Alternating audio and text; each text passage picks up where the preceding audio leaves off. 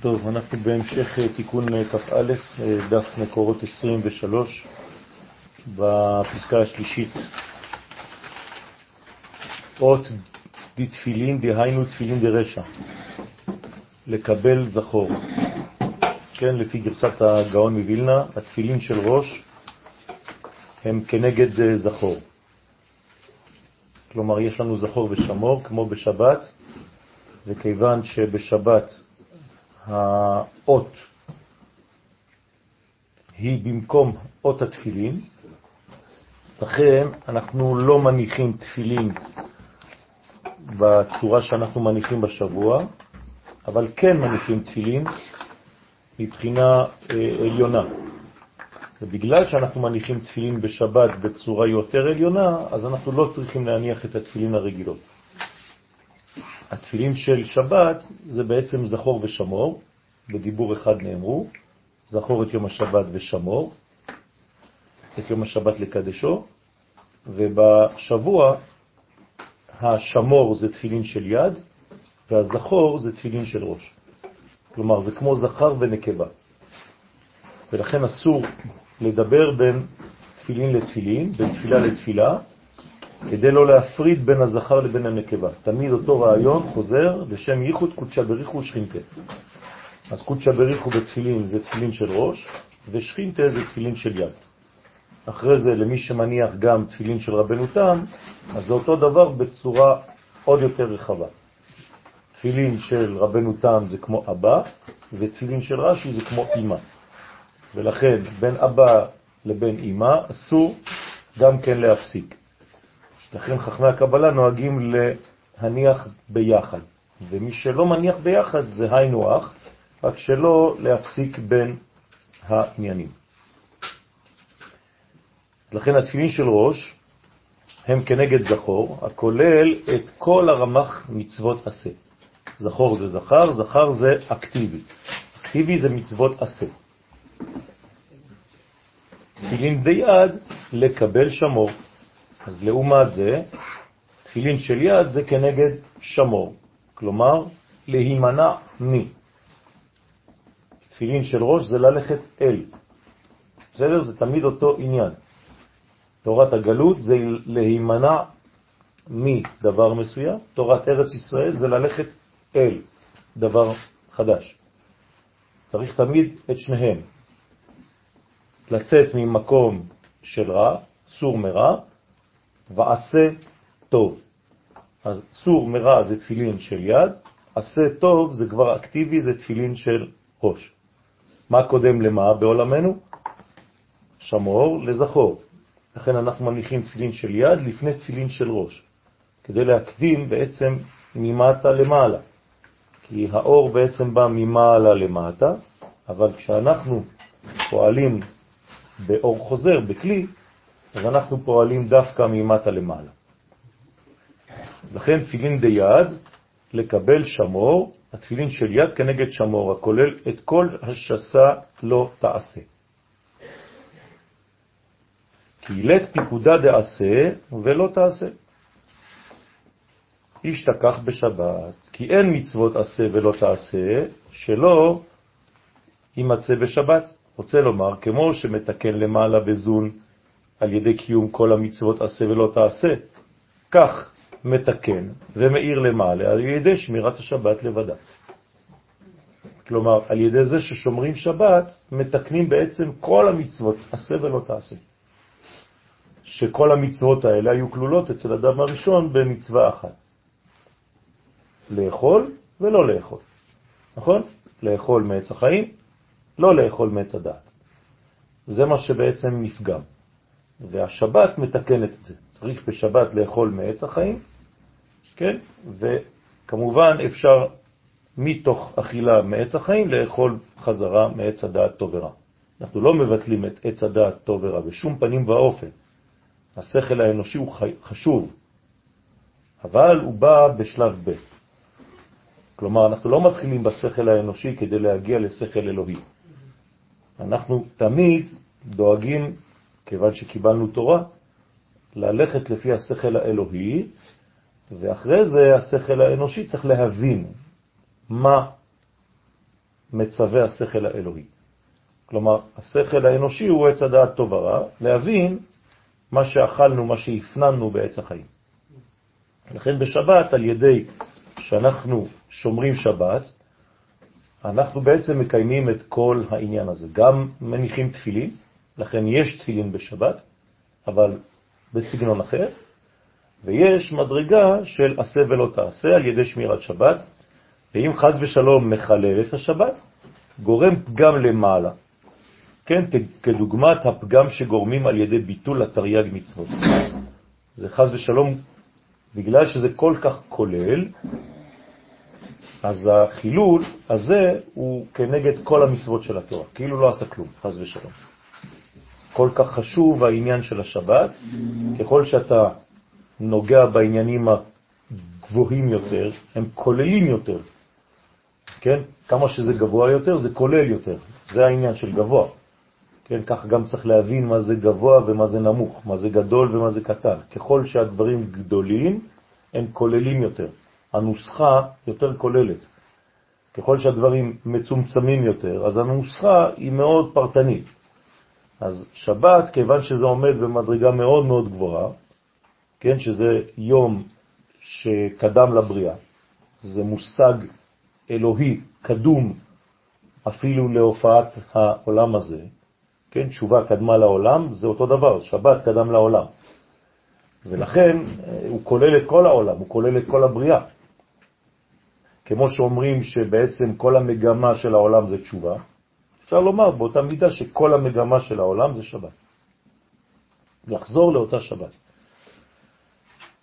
ולכן מי שפוגם באותה שבת, הוא פוגם בעצם בכל תרי"ג המצוות.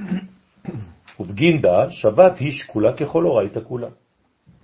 לכן בשביל זה שבת שקולה ככל התורה כולה. כי זכור ושמור הם כלל כל המצוות. עשה ולא תעשה. בסדר? אז זה יש חשיבות מאוד מאוד גדולה לעניין הזה של השבת, כן, שיש בו בחינה כללית, כלומר נשמה מאוד מאוד כוללת, עמוקה, שורשית, יסודית ועליונה. ועוד, יש לדרוש בעניין כינוי השכינה, כי השכינה, שכינת התאה, היא קריאת שופר. השכינה התחתונה, שהיא המלכות, נקראת שופר. לפי שבה פועלים ומתקנים התקיעה, שברים, תרועה של השופר. מסיתרא דשכינתא אילאה. כלומר, השופר מבטא עולם עליון בתחתונים. זאת אומרת, זה כלי, אנחנו רואים אותו, אנחנו גם שומעים דברים, יוצאים ממנו קולות. אז עצם זה שאתה רואה משהו, שאתה יכול לתפוס אותו, לאחוז בו, ואתה שומע ממנו קולות, זה אומר שאתה עכשיו בעולם נמוך. אבל מה אתה שומע? מסרים מעולם גבוה. אז הבינה אצלנו מעבירה למלכות דרך השופר. כלומר, השופר מחבר עולם הבא עם עולם הזה. מה? זה כל הספירות בעצם. נכון, זה מחבר עולם הבא לעולם הזה, אז לכן זה, השופר דומה לאות ה'. כן, השופר זוהה. יש בזכות בפנים, אתם יודעים, נכון, הסברתי לכם, שהקרן של, ה... של הטלה, כן, היא, היא בפנים. מוציאים אחרי השחיטה, כן, שעושים לו, מוציאים לו את הזכרות, ונשאר הנקבה, השפופרת. ואנחנו מתייחסים דווקא לנקבה. כלומר, הנקבה היא זו שמעניינת אותנו בעניין הזה, כי דרך הנקבה אנחנו בעצם מגיעים ומחברים עולמות. לכן, היא מסתרה דשרינתא אילאה, תיקון זה נמשך מצד השכינה העליונה, שהיא הבינה. אז הבינה והמלכות, עולם הבא ועולם הזה, מתחברות. כן, שתי הבחינות. ואי היא שופר גדול, שהיא נקראת שופר גדול. כן, השופר של הגדול, של מי שנקרא גדול, של החסד העליון, כן, לא החסד המתחיל פה, אלא חסד דכולי יומה, כלומר החסד ש, שזורם בכל הימים, שבא מעריך. מדרגה גבוהה מאוד, שנקראת חסד שזורם, זה הרעיון העליון שזורם דרך כל הספירות. ועליה נאמר, תקע בשופר גדול לחירותנו. כן? כי השופר בעצם יש לו כוח של חירות. אנחנו רוצים להגיע לחירות. ואם לא מקבלים מסרים מהעולם הפנימי, שנקרא עולם הבא, אנחנו לא יכולים לקבל חירות, אנחנו לא יכולים גם לקבל תורה. כן, הסברנו ביום ראש השנה שאי אפשר לקבל תורה אם לא יצאת ממצרים. דה פקטו זה מה שקרה, נכון? רק מי שיצא ממצרים קיבל תורה. אבל הרעיון גם כן לא נגרע מזה, זה אותו רעיון, הרעיון הוא אותו רעיון. רק מי שחירותי מקבל תורה. ולכן צריך מאוד מאוד להבין את היסוד הפנימי הזה. אז השופר הוא מגלה את החירות הזאת. חירות מכל מה שזר לנו, כן? כמובן. כי על ידי הבינה תתעורר הגאולה השלמה. אז מה זה בעצם הגאולה? הגאולה זה הבינה, זה עולם הבא. עולם הבא שיורד ומתגלה בעולם הזה. כלומר, כשהעולם הבא והעולם הזה יתחברו ויהיו לאחד, כן, כשה עליונה יתחבר לה תחתונה שבשם י' כ' ו' כ', אז זה בעצם הגאולה. ואמר, ואמר, לא, זה לא השופר, השופר הוא המנגנון שמחבר את העולמות. לכן, שנאמר, תקע בשופר גדול, אבל יש מגמה, למה? לחירותנו. כלומר, השופר הוא החירות, הוא מביא את החירות. בסדר? יש מגמה, בשביל מה תוקעים בשופר? זה לא סתם תקע בשופר גדול, יש סיבה לחירותנו. כי על ידי הבינה תתעורר הגאולה השלמה. ואמר, תקע היא תקיעה. הנה מילת תקע היא כמו תקיעה, כן, שהוא בחסד דזעיר אנפין. אתם זוכרים, הסברנו בראש השנה שהתקיעה היא חסדים, לעומת השברים והתרועה, שזה כבר מדרגה של משברים, של גבורות, התקיעה היא תמיד חסד, לכן מתחילים בחסד, מסיימים בחסד. תקיעה לפניה, תקיעה אחריה. רוצה לומר גם שאמרנו שקולות השופר פועלים במלכות מצד הבינה, נכון? זה מה שהשופר עושה. מצד הבינה הוא פועל במלכות, לכן בראש השנה אנחנו במלכות, ביום הכיפורים אנחנו בבינה, כן? אז צריך להבין. איך קוראים לראש השנה? ברוך אתה אדוני אלוהינו מלך העולם שהכל נהיה לדברו.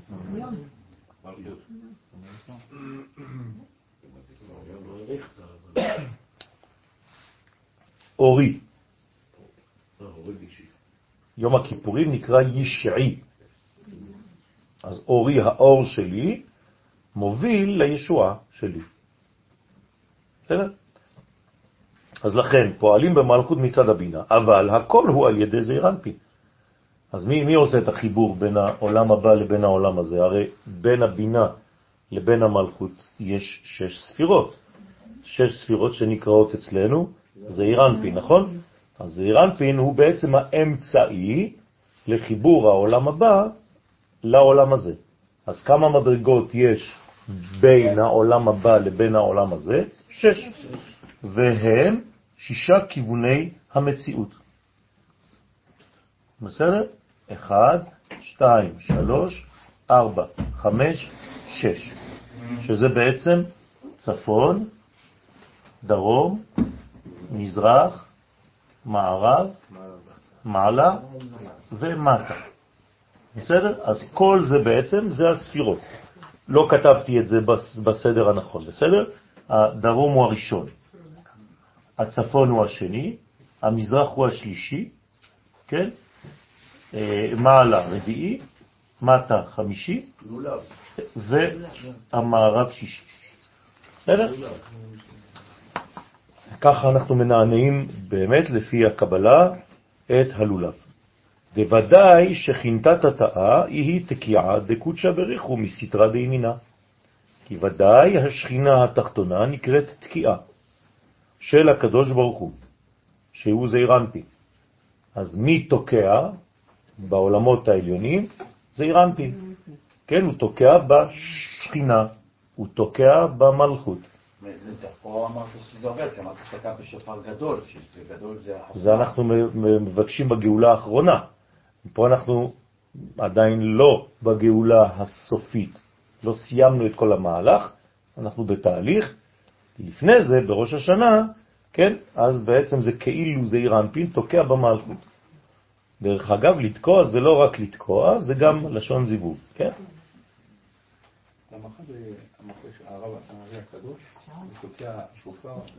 כן, כן, המקובלים תוקעים כדי להמחיש את הרעיון הזה, כמו שציירתי אותו. כן, מצד החסד שבימין. אז ורוצה לומר, על ידי התקיעה נמשך לאור החסד מזעיר אנפין.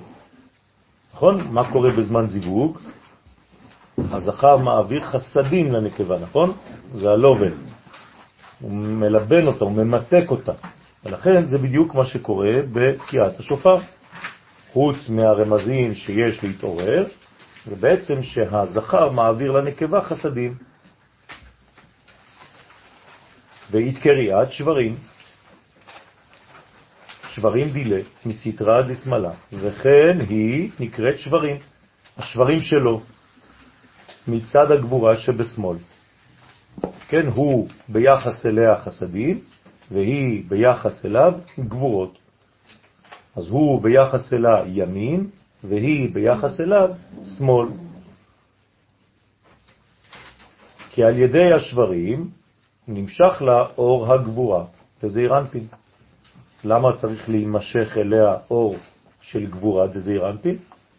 כי לפני שמעבירים חסדים עושים את הכלי, וכדי לעשות כלי צריך לתת מידה. והמידה הזו בעצם הגבורות, הגבורות, זה סוד הגבורות. בסדר? אז תשאלו אותי, אז היינו צריכים להתחיל בשברים, בתקיעת שופר. למה אנחנו מתחילים בתקיעה? אז זה מה שהתחלנו לומר בראש השנה בבוקר, בשיעור בוקר, וכבר הגיע הזמן לסיום, ש... תחילת הבניין זה אחור באחור, בין זעירנטים למלכות, בין הזכר לבין הנקבה, בין הקדוש ברוך הוא לבין השכינה, כי כיוון שצריך שמירה. ובלי השמירה הזאת אי אפשר להתחיל בכלל את כל המהלך. למה? כי יש יניקה של החיצונים. אז מצד אחד זה שומר, כי כשאנחנו גב אחד, הנקבה והזכר, הרי הקליפות נכנסות דרך הגב. כן, דרך אגב, אפשר לומר במילתא דבדיחותא, כן? אבל הבניין הזה מונע מחדירת הקליפות. אז הזכר שבעצם שומר על הנקבה הוא בעצם הגב שלה. אז הוא אומר לה, כשאת איתי, אין לך מה לדאוג, ושנינו מסתכלים על הפנים כלפי חוץ, ככה שאם יש אויבים שבאים הם לא יכולים להיכנס. ומה קורה בזמן הייחוד? אז יש נסירה כבר. כן, אז הוא בעצם נרדם, ולכן זה זמן סכנה מאוד גדול, כי הוא בדורמיטה, כי אין כבר שמירה. אז השמירה חייבת לבוא ממקום יותר גבוה עכשיו. אז המוחין יוצאים ממנו, שזה הדורמיטה, ככה הוא נרדם, כמו שהולכים לישון אז הנשמה יוצאת, והחלקים של החוכמה נשארים למעלה, והחלקים של הבינה נכנסים אצלה. אז היא בעצם בהתעוררות והוא בשינה. ואז היא עוברת קדימה, כן, ויש להם שמירה מהאורות המקיפים. וכשחודרים אליו חזרה האורות, אז הוא מתעורר מהשינה שלו, זה התקיעה של השופר, ואז החיבור מתחיל. והחיבור מתחיל לאט לאט, זה תהליך, והדבר הזה מתמשך עד שמחת תורה, כן, בתהליך שלנו, של החגים של תשרי. ורק בשמחת תורה יש בעצם זיווג אמיתי, שלם, של כל הבניין. ביום הכיפורים אין אפילו זיווג, יש רק עמידה פנים בפנים. כן, אחרי כל הנסירות שהיו בעשרת ימי תשובה, שכל יום בעצם מנסר מדרגה. בגדול, כן?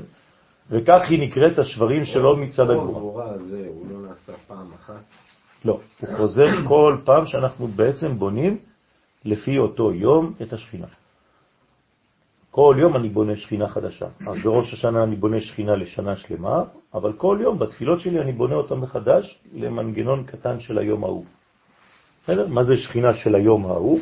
גילוי ביחס לאותו יום, ביחס לאותו חודש, ביחס לאותו יום בשבוע, ביחס לשינוי שלי. כל יום יש גילוי חדש, אז השכינה משתנה. אז אני צריך לבנות אותה כל יום מחדש. אז כל התהליך הזה חוזר בזעיר אנפין, בקטן, כל יום, למרות שהוא נעשה בגדול בראש השנה. מה? נכון. כי על ידי השברים נמשך לאור הגבורה דזעיר אנפין, קריאת תרועה דילה. אז היא נקראת התרועה שלו, מסתרה עמודה דאמצעיתא דאי הוא תעת, וכן היא נקראת התרועה שלו, מצד עמוד האמצעי, שהוא הדעת. כן, זאת התרועה שלו. כלומר, הכל שלו. החסד שלו, הגבורה שלו, התפארת שלו, שהוא נותן לה. כי על ידי התרועה נמשך לה מזעירנפין אור הדעת דרך התפארת. אז יש שברים, אמרנו שזה גבורות, ותרועה זה כבר תפארת. כן, ברמזים, אתם זוכרים, אמרנו שבתרועה אנחנו כבר מחפשים חזרה לתקיעה המקורית. ולכן הנקודות מתחילות להתרכז יותר. בצליל הידוע, טו טו טו טו טו טו טו טו טו, כן? כי רוצים לחזור לטו... ובגינדה איתמר, ובשביל זה נאמר, אשרי העם יודע תרוע. כן, אז כמו שקראנו לחברים, קטע בראש השנה, ביום השני, לפני סיום החג, שמי שיודע תורה זה רק מי שגר בארץ ישראל. כך אומר הזוהר. אשרם יודעי תרועה. כל השאר נקראים שומעים. הם שומעים קולות, שומעים תרועה, שומעים דברים. אשרם יודעי תרועה, אומר הזוהר הקדוש, אלו שחיים באווירה הקדוש של ארץ ישראל ונמצאים שם. רק הם נקראים יודעי תרועה. אז אשרם יודעי תרועה. כן, אולי צריך להפיץ את העניין הזה קצת יותר. הוא מפרש יודעה בדעת, כלומר יש כאן ידיעה, בדעת, שיודעים לעורר את הדעת דזעיר אנפי. כלומר, רק בארץ ישראל יש חיבור, יש זיווג. אי אפשר להזדווג מחוץ לארמון של המלך, נכון? זה פשוט. אז אה, חז ושלום זו בושה למלך להוציא אותו מהארמון, כן, ולבקש ממנו ייחוד. אז בארץ ישראל זה הדעת, הדעת זה הזיווג. כי מן הדעת נמשכים החסדים והגבורות של היסודות באבא ואמא לתפארת שבקו אמצעי. כלומר זה האיזון, זה הקו האמצעי, זאת הרפואה בעצם, כל סוד הרפואה זה התפארת, זה יעקב, הוא, וזה השופר.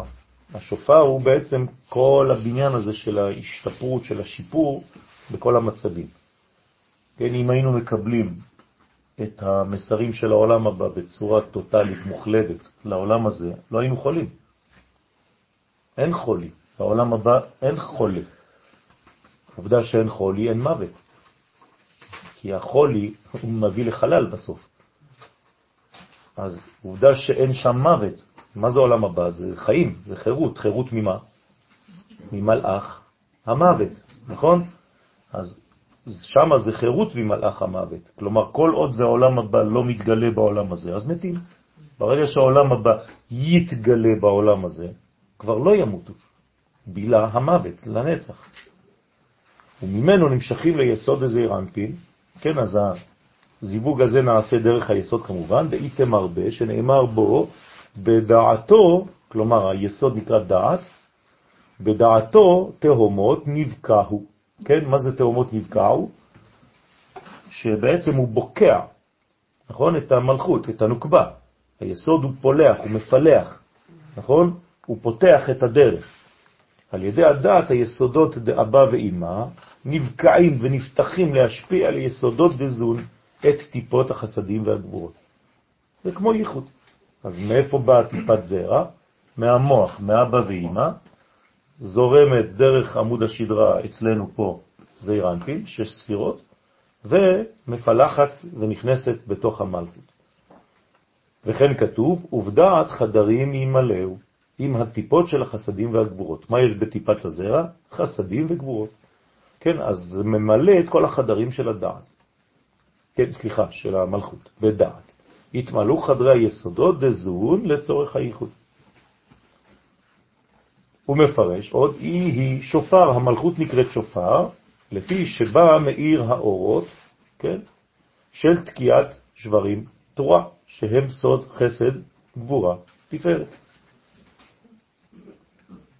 כן, אז חסד, גבורה, תפארת, זה תקיעה, שברים, תרועה. וקודשא בריחו, כל השופר, והקדוש ברוך הוא שהוא זעיר אנפין, הוא סוד קול השופר, לא דיבור, קול, לא צליל, קול. כלומר, אתה שומע בעצם את קודשא בריך הוא.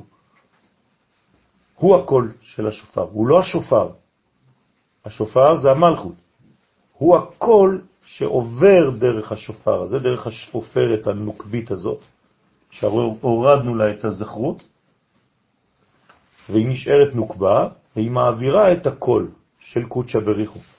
בזמנה דאי היא סלקה לגביהו, בזמן שהמלכות עולה לזעיר אנפין, כן, מה יש לה לעלות לזעיר אנפין? מה זה עולה לזעיר אנפין? משתווה לצורתו. כן, זה נקרא לעלות. כשאני עולה במדרגה, אני פשוט נשאר במדרגה שלי, אבל אני משתווה למדרגה העליונה.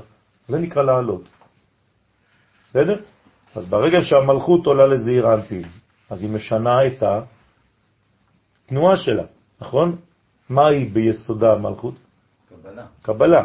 אז היא הופכת להיות עכשיו השפעה. יפה. אז היא לומדת את סוד הזכר. זה נקרא לעלות אליו. אה, בסדר? אז כדי שהיא בעצמה תוכל כבר לתת, להשפיע. אז בתלת קטרין אילן, בכוח שלושה קשרים אלו של שלושה קולות תקיעה שברים, תרועה. אז היא מתחברת. הרי מה זה תקיעה שברים תרועה? חסד, גבורה, תפארת. נכון? אז אם אתה בעצם תוקע במלכות, שזה השופר, שלוש תקיעות, שלוש צורות, מה אתה עושה בעצם? אתה נותן לה עכשיו שלושה גוונים שלא היו בה. היא שפופרת, אין בה כלום. דלית לה מגרמה כלום. שפופרת זה ריק, זה, זה אוויר, אין. מה זה השופר? מה שאתה נופח בו. נכון? אז לפי הנופח, בשופר הצלילים יצאו, הקולות יצאו.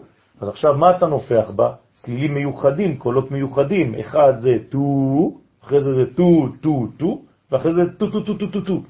אז מה אתה עושה כשאתה עושה לה את זה? אתה נותן לה בעצם חסד, גבורה ותפארת.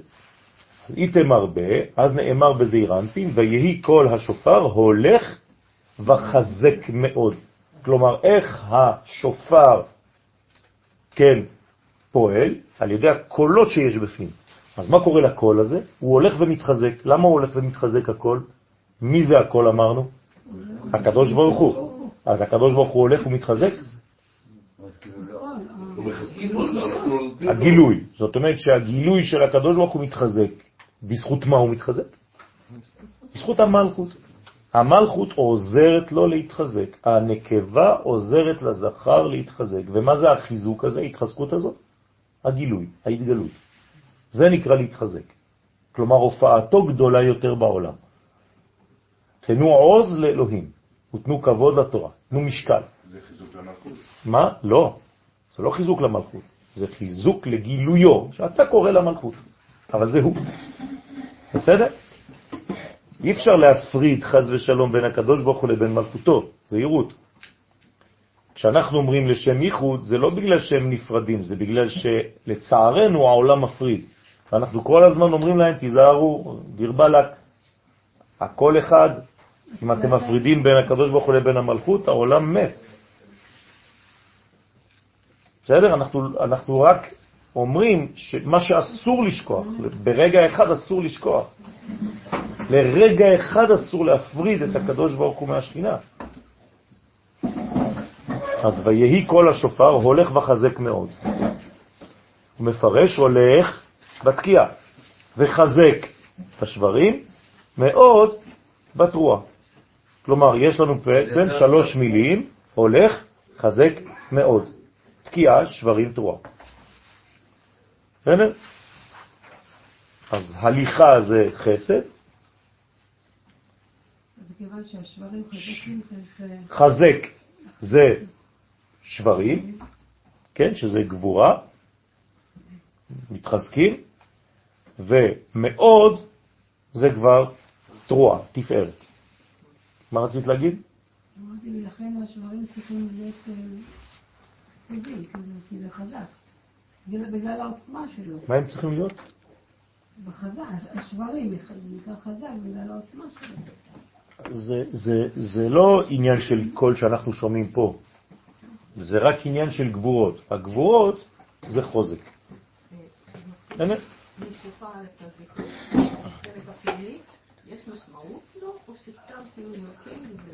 החלק הפנימי זה עצם, שהייתה על הראש. זה חלק מהראש של הטלה, לא עושים ממנו שום דבר. כן, אבל זה שייך לחי, לא, זה לא מעניין אותנו.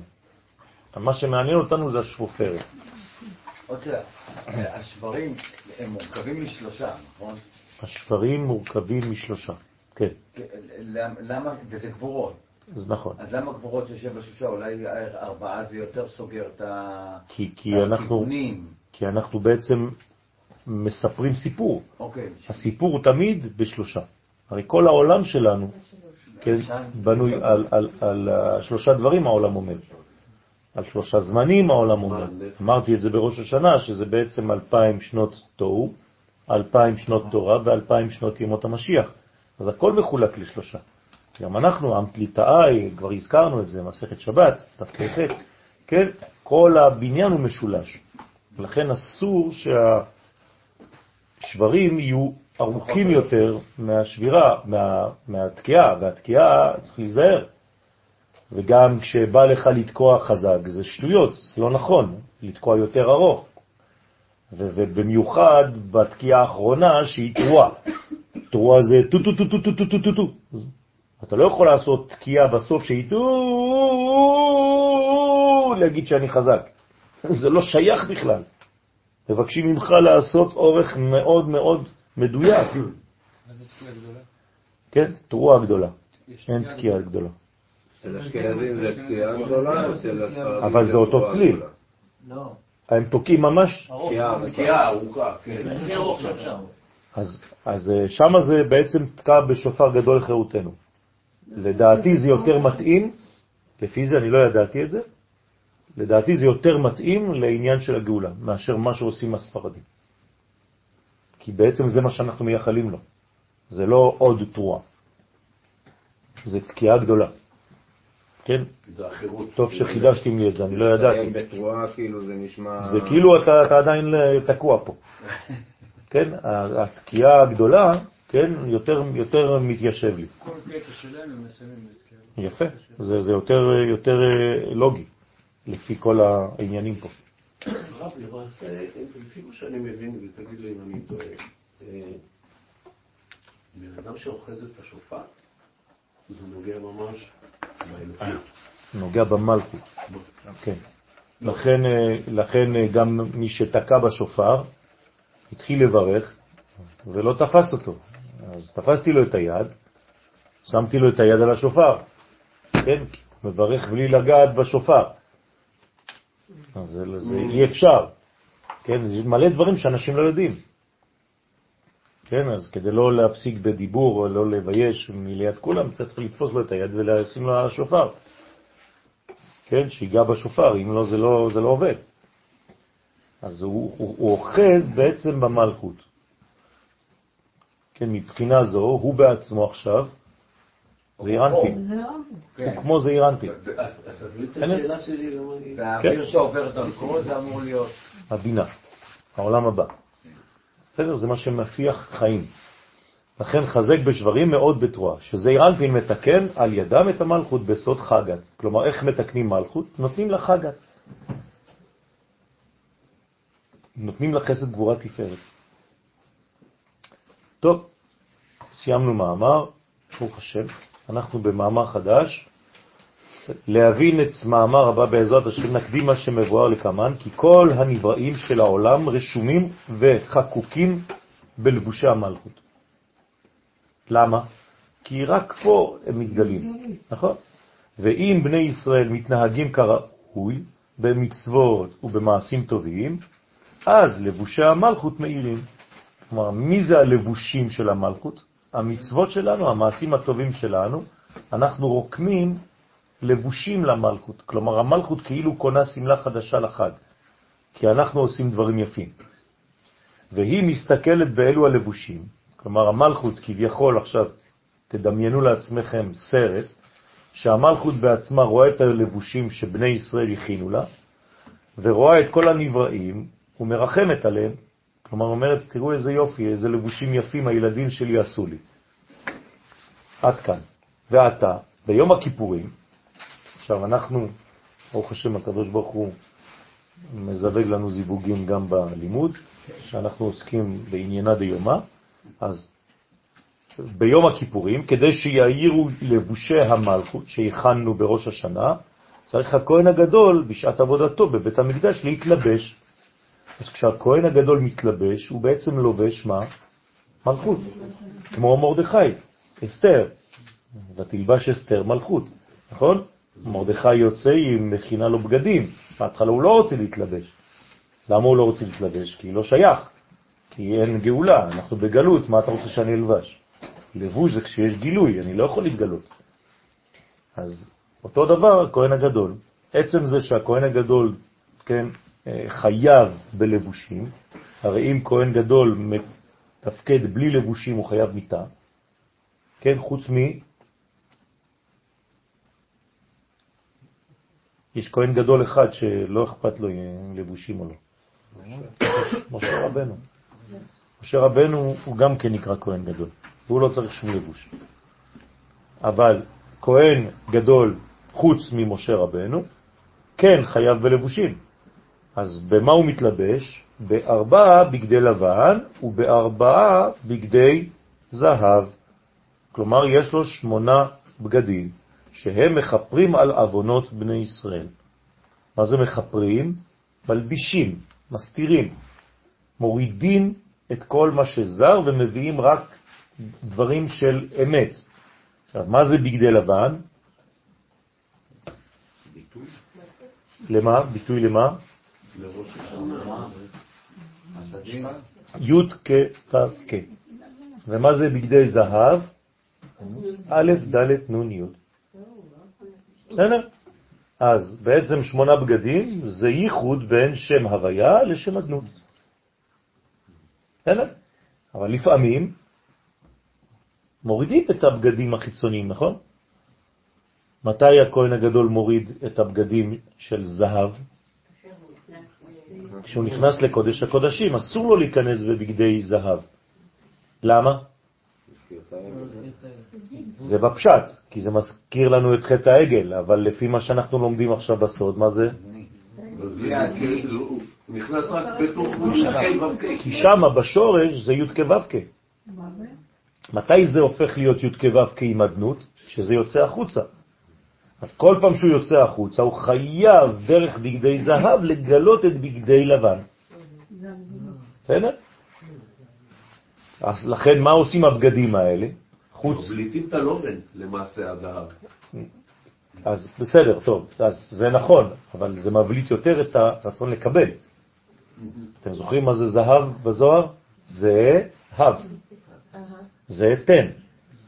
אז כלומר המלכות זה רצון לקבל. אנחנו רוצים את זה, אנחנו בעולם הזה, אין מה לעשות. העולם הזה זה רצון לקבל. אתה לא יכול להימנע מלקבל. מי שלא מקבל בעולם הזה, הוא, יש לו מחלה. נולדנו מקבלים. מה קורה לעתיד לבוא, שהעולם הבא מתחבר עם העולם הזה, בעצם אין לנו את התהליך של קודש הקודשים וקודש. זאת אומרת שהכל הופך להיות קודש קודשים. מתבטל בעצם כן. המסך. כל, ה, כל המסך מתבטל בין... נכון, בדיוק, בדיוק. בדיוק. לכן זה נקרא היום השמיני. לא שמעתי את השאלה של צורל. שזה בעצם שמונה בגדים. כי אתם מדברים באותו זמן. אה, צוריאל שם אמר, שאל מה יקרה כשנגיע לגמר התיקון, שבעצם העולם הבא מתחבר לעולם הזה. אז כאילו בגדי זהב מתחברים לבגדי לבן. כן, זה נכון. זאת אומרת שבעצם יש הרמוניה טוטלית בין הפנימיות לבין החיצוניות, ואז כבר לא צריכים את המסך נופל בעצם, בין הפנימי לבין החיצון. אין שוני. אין כבר חציצה. אז כל זה זה נקרא מיתוק. זה נקרא מיתוק הדין, ולכן זה ממתיק את הדינים מעלה, של, מעל בני ישראל. כן? כי ככל שמתלבשים יותר, מחפרים. כפורת זה כיסוי, נכון? כפרה זה לא רק להסיר דבר, זה גם לחפר, זה גם לכסות, כלומר להלביש, להלביש כדי לגלות. ועל ידי זה מעבירים את לבושים השחורים של הקליפות מן המלכות. ולכן זה מעביר את הלבושים השחורים של הקליפה. כלומר, הקליפה היא בעצם כמו לבוש שחור שעושה כתמים מן המלכות. המלכות צריכה להתלבן, היא צריכה לקבל לובן, צריך להסיר ממנה את כל מה ששכחה. כן, שחור זה גם עניין של שכחה. מן המלכות, ומלבישים אותה לבושים יפים ומאירים. כלומר, המלכות היא בחושך, נכון? העולם הזה, רובו ככולו רע. כן, עושה שלום ובורא רע. ככה אומר הפסוק. אנחנו, חז"ל תקנו את זה, שינו ואמרו, הוא בורא חושך, כמו שאנחנו קוראים בתפילה. אבל הפסוק, אין פסוק כזה, עושה שלום ובורא חושך. כן? אה, סליחה, יוצר אור ובורא חושך. אין פסוק כזה. יש יוצר אור ובורא רע. אז מה זה הרע? כן? זה החושך עצמו. אז למה תרגמו את זה לרע?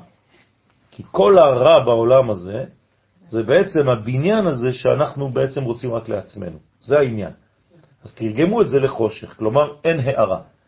אז כשמאירים למלכות, מאירים אותם, משנים לה את הבגדים השחורים, כאילו מורידים ממנה בגדים שחורים. ולכן, איך מבטאים את זה? שאסור להתלבש בשחור, בזמן שהזיווגים האלה קורים. בגלל זה זה קשה מאוד, כן, כל השינויים האלה שעשו בעם ישראל בדורות האחרונים, שאתה רואה אנשים מתלבשים בשחור, גם בשבת וגם בחגים. גם ביום כן, וזה לא, לא נכון. אבל זה יגיע גם כן, אז בשלום, כי זה צריך להתלבש בלבן. צריך להתלבש בלבן, כי הלובן בעצם זה הערת המלכות, זה מראה שאתה רוצה להתנקות. תמיד יש פסוק, אפילו במשנה, נכון? לעולם יהיו בגדיך לבנים, אומר שלמה המלך. לעולם. כן? ושמן על ראשך אל יחסר, לא יחסר. מה זה אומר? אתה צריך לשמור על בגד לבן גם עם שמן על הראש, לא פשוט. מלא טיפות, כן? איך אפשר לשמור על בגד לבן עם שמן על הראש? זה בדיוק העניין. כלומר, אתה צריך להיות עם חוכמה ולשמור על מידות נקיות. כלומר, שהחוכמה שלך לא תתעוות כשזה יורד למידות. כי יש אנשים שיש להם חוכמה גדולה, אבל המידות שלהם מעוותות. אז הוא אומר, תיזהר, אני רוצה את שניהם, אני רוצה שמן על הראש, ואני רוצה גם בגדים לבנים, שזה נקרא נתינה. הגדול, אה, הבגדים שלו צריכים להיות לבן וזהב, זה לקבל. אבל למה לא שחור? אמרת ששחור, זה אותו דבר. זהב ושחור זה אותו דבר. כי ארבעה בגדי לבן של כהן גדול הם כנגד ארבע אותיות שם הוויה, הנה, ברוך שכיוונו, וארבעה בגדי זהב הם כנגד ד' אותיות שם אדני. אוקיי?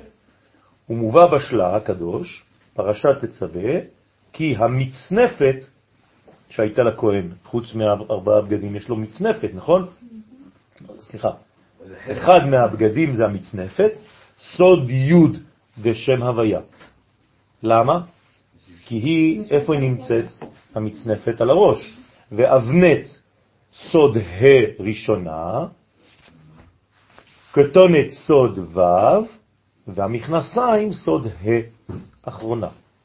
וארבעה בגדי זהב, זהב, סליחה, הם בסדר זה, הציץ כנגד א' דשם אדנות, זה אותו, אותו גובה, מעיל, כן, כנגד ד' של שם אדנות, חושב כנגד הנון, והאפוד כנגד י'.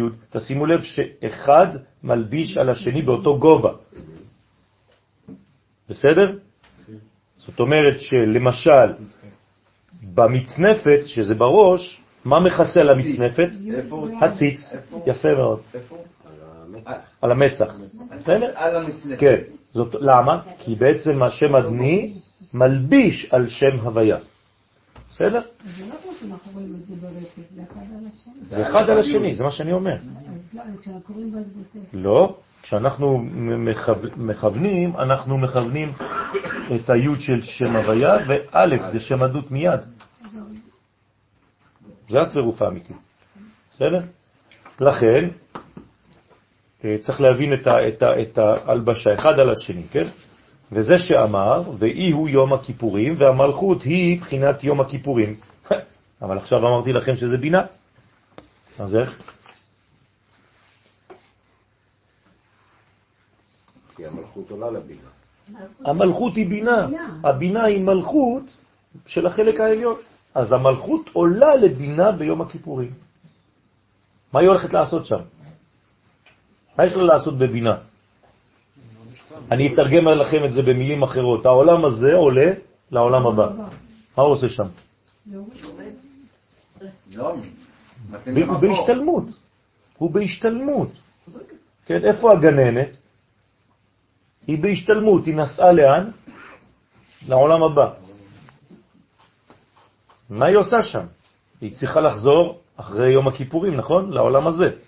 כלומר, כשהיא תחזור לעולם הזה, היא תהיה מוארת באורות של העולם הבא. היא נגעה במקום שכאילו משנה לה את כל התכונה. עכשיו, מי זה כל זה? זה אנחנו. אנחנו משתתפים בעלייה הזאת. אנחנו הרי כנסת ישראל, זאת המלכות הזאת. עכשיו, אם אני אדם פרטי, אני לא יכול להיכנס לזה. אי אפשר, זה לא עובד. כי הקדוש ברוך הוא ברא אותי כעם, הוא לא ברא אותי כבן אדם פרטי. אז עוד לא היינו שם. זה עוד לא תפסנו, כן? אני חוזר על זה הרבה פעמים. נבראנו כעם. הקדוש ברוך הוא חשב אותנו כעם, לא כאנשים פרטיים. כן? הדתיות הפכה אותנו לפרטיים. אבל אנחנו נולדנו כעם, נבראנו כעם. היצירה שלנו היא, היא לאומית. עם זו יצרתי לי, לא האנשים האלה יצרתי לי. אז אם אני נכנס לבד ביום הכיפורים, אני לא יכול לעלות בכלל לעולם הבא. מי עולה לעולם הבא? רק מי שאינו אדם פרטי. רק מי שהוא עם. הרי מי נכנס לקודש הקודשים? לא, לא. יפה. לא. הרי כתוב בטקסט, ולא יבוא איש עמו. הוא לא איש. אם הוא היה איש, הוא היה מת. הוא עם. אתה צריך להבין את זה, זה נשמה כללית באותו רגע. זה מוזר שהעם הזה שאתה מדבר עליו הוא יחיד. כן? הוא לא יחיד. לא. שאתה אומר ולא יבוא איש עמו. כן, זאת ה- ולא היה איש עמו. זה- משהו אחד. זה- זה- עם שהוא כאילו, זה מנגנון זאת שהוא אומרת. שכשהוא נכנס הוא לא איש, אפילו הוא בעצמו לא נקרא איש. אף אחד לא יכול להיכנס אם הוא נקרא איש. זה מה שאני רוצה לומר. רק עם יכול להיכנס לקודש הקודשים. הבנתם את הדבר הזה? וזה לא תלמדו בשום מקום. זה רק בקבלה. כי אתה חושב שזה בעצם איזה מייצג שנכנס. אז בסדר, זה טוב ויפה, אבל פה זה הרבה יותר עמוק מזה. הוא בעצמו לא עצמו. הוא מאבד את האדם הפרטי שלו, הוא בכלל לא הוא. אם לרגע אחד הוא הוא, הוא מת. בגלל זה גם מתקינים לו אישה. בסדר. שהוא צריך להיות שלם. אז לכן, והמלכות היא בחינת יום הכיפורים, לפי שכל ענייני יום הכיפורים הוא לצורך תיקון המלכות. אפשר לומר שבעצם זה העניין של כל החיים, של כל העולם. אבל יום הכיפורים, כיוון שזה יום מיוחד במינו, כן? למה הוא מיוחד במינו?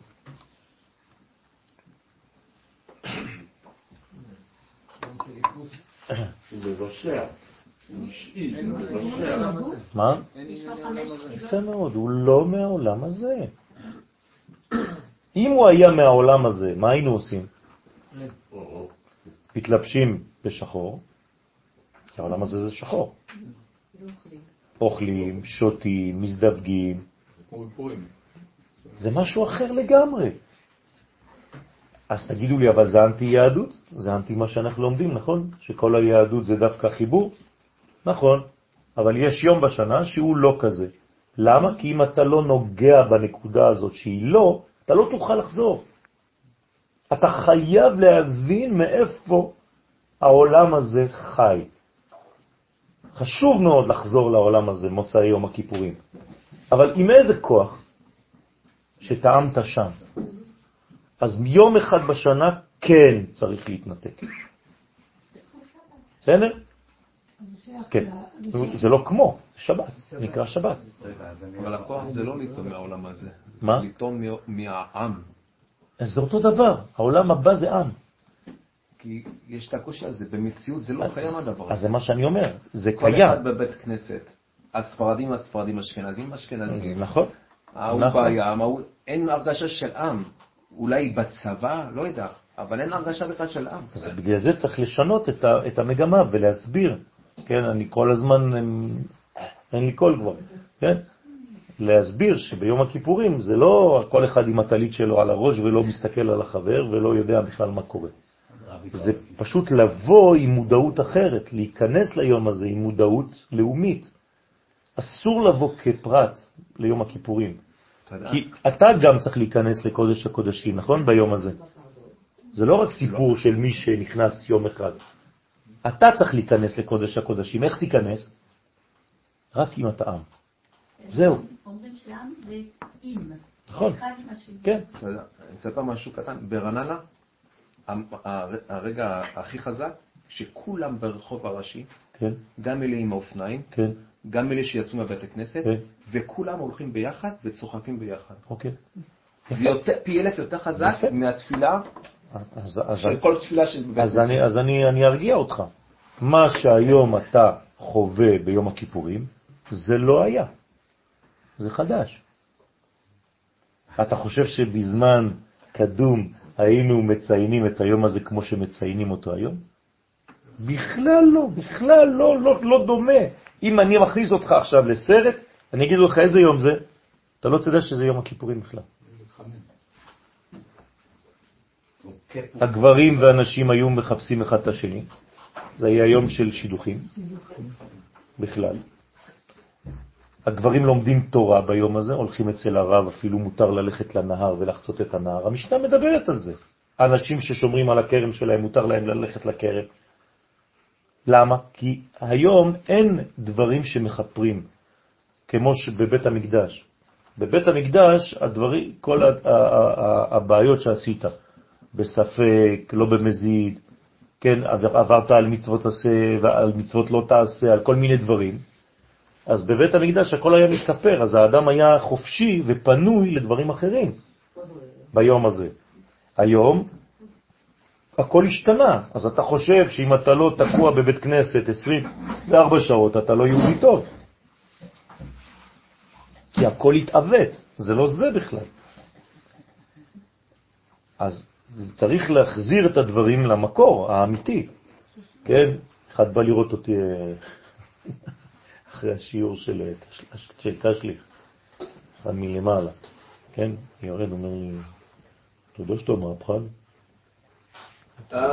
תודה. אמרתי לו, אז מה אתה רוצה שאני אעשה? אז אני המהפכן. אני לא מהפכן, אני מחזיר את הדברים, אני מנסה להחזיר אותם למקור. אבל הוא לא אמר לי את זה ברע, כן? הוא אומר לי, אתה מהפכן, אתה יודע? בית מורשת בגין. בסדר? אז אה, אמרתי לו תודה. כן, ברוך השם, אמרתי לו תודה רבה, אני. כן. אני אני רוצה להחזיר את הדברים למקור. אז בגלל זה אני כל כך, כן, אנשים אומרים לי, אבל מה, הוא יוצא נגד כל מה שאנחנו עושים היום. אומר לי כל הזמן, זה דתי, וזה זה, וזה זה. זה נכון. אתם שיניתם את כל היהדות. מחילה מכבודכם, עם כל הכבוד. אני רוצה לחזור למקור. כן? אז לכן יום הכיפורים הוא לצורך תיקון המלכות. אם כן. אנחנו עושים חכם, אז אנחנו כמו פחת, כי הרוב הוא שונה. זה זה קשה. בגלל זה צריך לשנות במודעות של האנשים, על ידי מה? על ידי לימודים. טוב, איך אני לא עם ה- עם העם, אם גם אני שונה? כי אני רוצה לחזור על השורשים. אתה צריך להסביר, קודם כל זה לא העם, זה הציבור. זה לא אותו דבר. צריך לשנות את המושג של הציבור. כן? למשל, התרגלנו לומר דברים בנימה של שירה כל הזמן. מה הבעיה? שאתה כבר לא שומע למה שאתה אומר, כי אתה חושב לשיר. עכשיו, זה יפה, אין שום בעיה, רק שאם אתה אומר, וחדה והמלך מתה תמלוך. הרי, שנייה, שנייה, שנייה, אתה תמלוך, זה, זה דבר שמח. אז למה אני אומר את זה בבכי כזה? כאילו העולם נחרב. אני צריך להגיד, ואתה תמלוך. או, נכון? אתם מבינים שהכל משתנה? אני יודע, אבל זה מה שאני מנסה להכניס לראש של האנשים. וכשאני אומר שמע ישראל, אני צריך, לא צריך לצרוח במשך רבע שעה, שמע ישראל. למה? ואם הייתי אומר ככה, שמע ישראל, אדוני אלוהינו, אדוני אחד, זה לא יותר חזק? אולי סוף סוף תשמע למילים במקום למנגינה. כן, אז היום זה עושה לנו צמרמורת. השמע ישראל, אתה צריך איזה מין חוויה.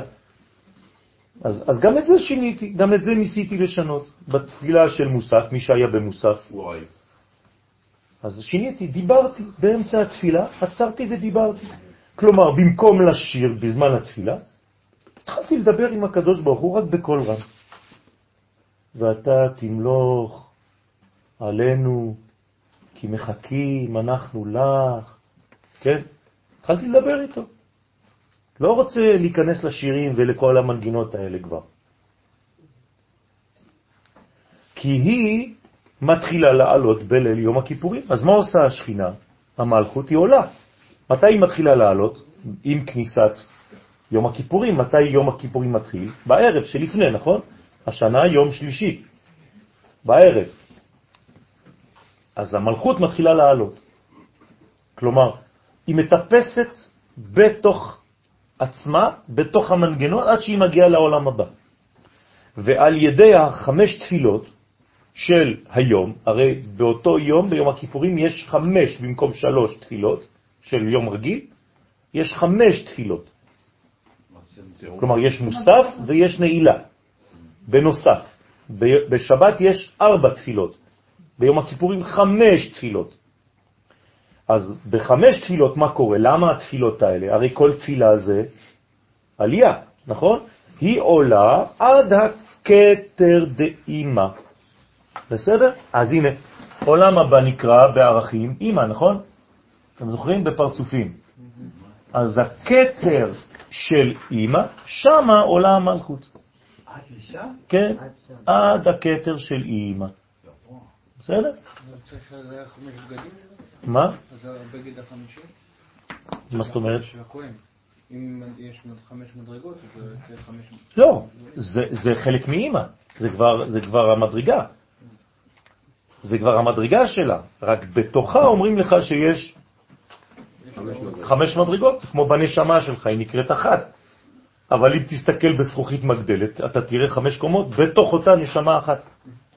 בסדר? עכשיו, אם אני בקטר של אימא, איפה אני? במלכות של אבא. נכון? כי כתר של אימא כבר שייך, אם הייתי מתקן את זה ככה, למלכות של אבא.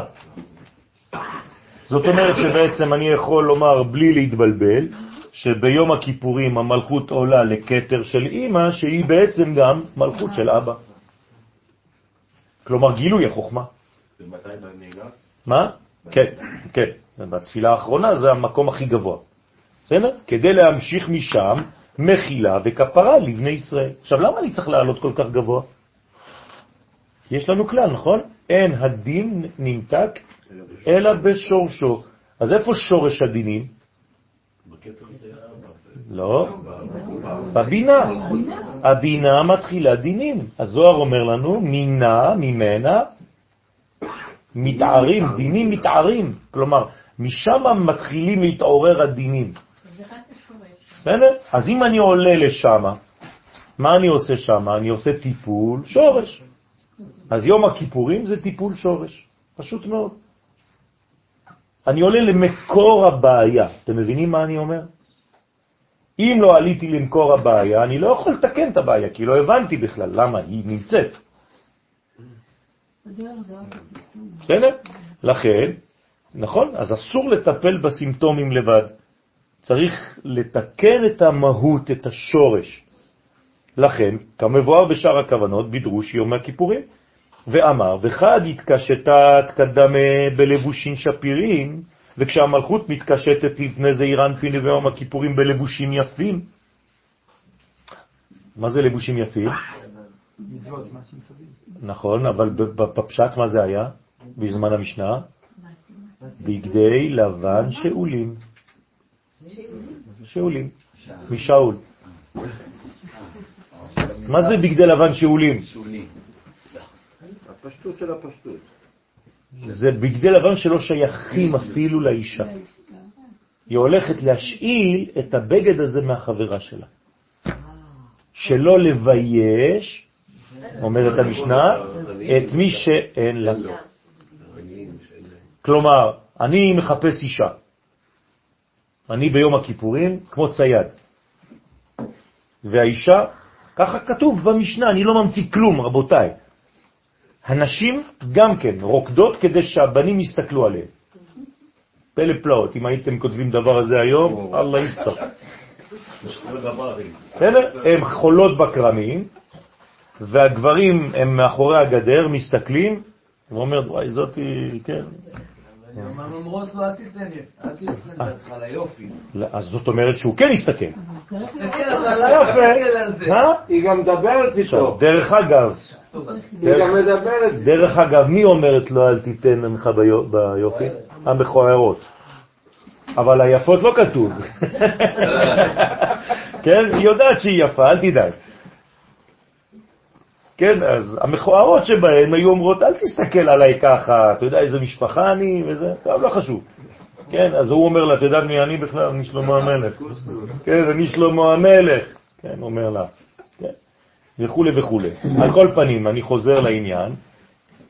אז האישה מתלבשת בגדי, בבגדי לבן, בשמלות לבנות, שהיא השאילה מהחברה שלה סמלה יפה, גם אם אין לה כסף, כדי שהוא לא יבחר בה בשביל הכסף או משהו כזה, וגם כל הכלים טעונים טבילה. כך אומרת המשנה, צריך לטבול את הכל. גם השמלות האלה הולכות למקווה. שהכל יהיה בקדושה וטהרה. כן, פלא פלאות, נכון? הכל הולך למקווה, לא רק האנשים, גם הבגדים שלהם. כן? לכם. לבן ורטוב. לבן ורטוב, כן. בסדר? על ידי שכהן גדול מתלבש בשמונה בגדים, אז זה הלבושים היפים. כל זה אצל הכהן. הכהן כאילו ממחיש את כל הדבר הזה, כל המציאות הזאת. דהינו לבושי כפרה, שהם לבושים כפרה, כן? לבושי כפרה, כמבואר במסכת זבחים, דף פ"ח. אז התקריאת ציץ דילה, אז המלכות נקראת ציץ שלו. מה זה ציץ? כן, אבל מה זה המילה ציץ? להציץ. משם אפשר לראות. אז המלכות היא המקום של ההצצה. בסדר? אז היא נקראת הציץ שלו, לפי שעל ידי שנתלבש כהן גדול ביום הכיפורים, בציץ, כן? אתם רואים שזה אה, כאילו אה, פרשן, כן? אין דבר כזה יום כיפור. בסדר? זה יום הכיפורים. הזוהר אף פעם לא יכתוב לכם ביום כיפור. ביום הכיפורים. אז ביום הכיפורים בציץ, תתקנו את זה. העיר במלכות אות א', של השם אדני. אז ברגע שהציץ כאילו מתחיל, נכנס לפעולה, מה קורה? האות א' של הציץ, ששייכת לציץ, נכון? על המצנפת, אתם זוכרים? אז היא נכנסת עכשיו לפעולה. אז זה השם א' דאדני, שהיא סוד החוכמה שלה. אז מצנפת דילה היא נקראת המצנפת שלו. זה לבן. כלומר זה הלבן, המצנפת שלו, ועליה יש את הציץ שלה, שהיא שלו, נכון? שזה אדנות. אז א' על י', בסדר? יש לכם כאילו אות א' שמכסה, מלבישה על אות י'. אז איזו בעצם, איזו אות הכי הכי הכי הכי קרובה לי'? א'. אתם מבינים עכשיו את העניין? למה לא פעם? אז זה בדיוק העניין. כי האות הכי הכי קרובה ליוד, שזה השורש העליון, זה חייב להיות אות מקורית. האות א' היא הראשונה. בהיבט של הכהן יש... את לא, של א'. ב', האלף ב' העברית, לשון הקודש. אתם מבינים? הבנתי. היוד זה ראשון לעשרות, והאלף זה ראשון ליחידות. אז זה חייב להיות אחד על השני. לפי שעל ידי שנתלבש כהן גדול במצנפת, אז העירה במלכות אות י' של השם י' כ' ו' כ'. אז מה עושה האות י'? היא מקרינה עכשיו על מסך שנקרא א'.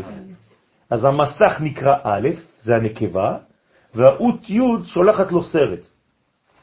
שהיא סוד החוכמה של זעיר אנפין. אז האות י' ששייכת לחוכמה, מקרינה על האות א' של המלכות, שהיא בעצם המסך שיכול להכיל את הי'. כלומר, כדי להכיל י', אי אפשר אלא א'.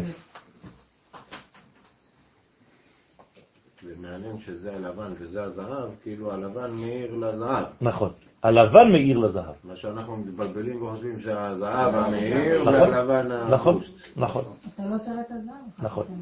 זה הלבן שנותן לזהב את האפשרות להתקיים בכלל. להיות. זה הב. בדיוק. כמו שאמרתי לכם בשיעור קודם, איפה היה עץ החיים? מוסתר על ידי עץ הדעת. אחד בתוך השני. אתם זוכרים?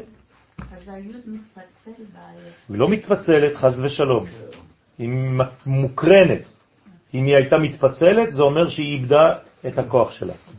היא פשוט מתפרטת, לא מתפצלת, בסדר? אז אבנט דילה, היא נקראת האבנט שלו.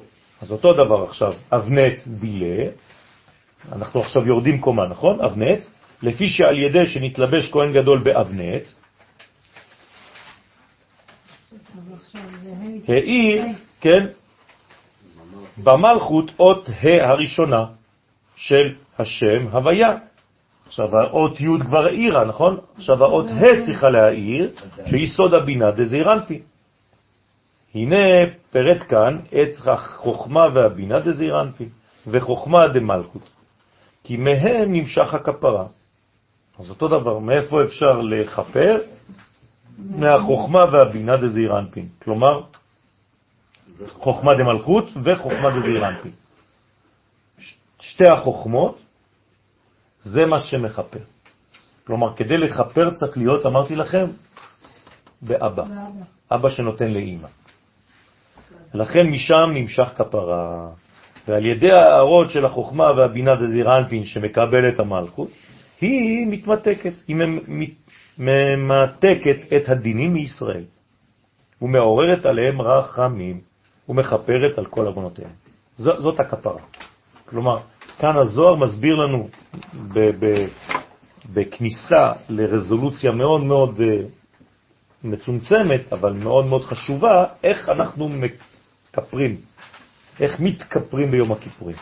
לכן, מה כתוב על יום הכיפורים? שעיצומו של יום מחפר, נכון? בעצם היום הזה. מה זה עיצומו של יום?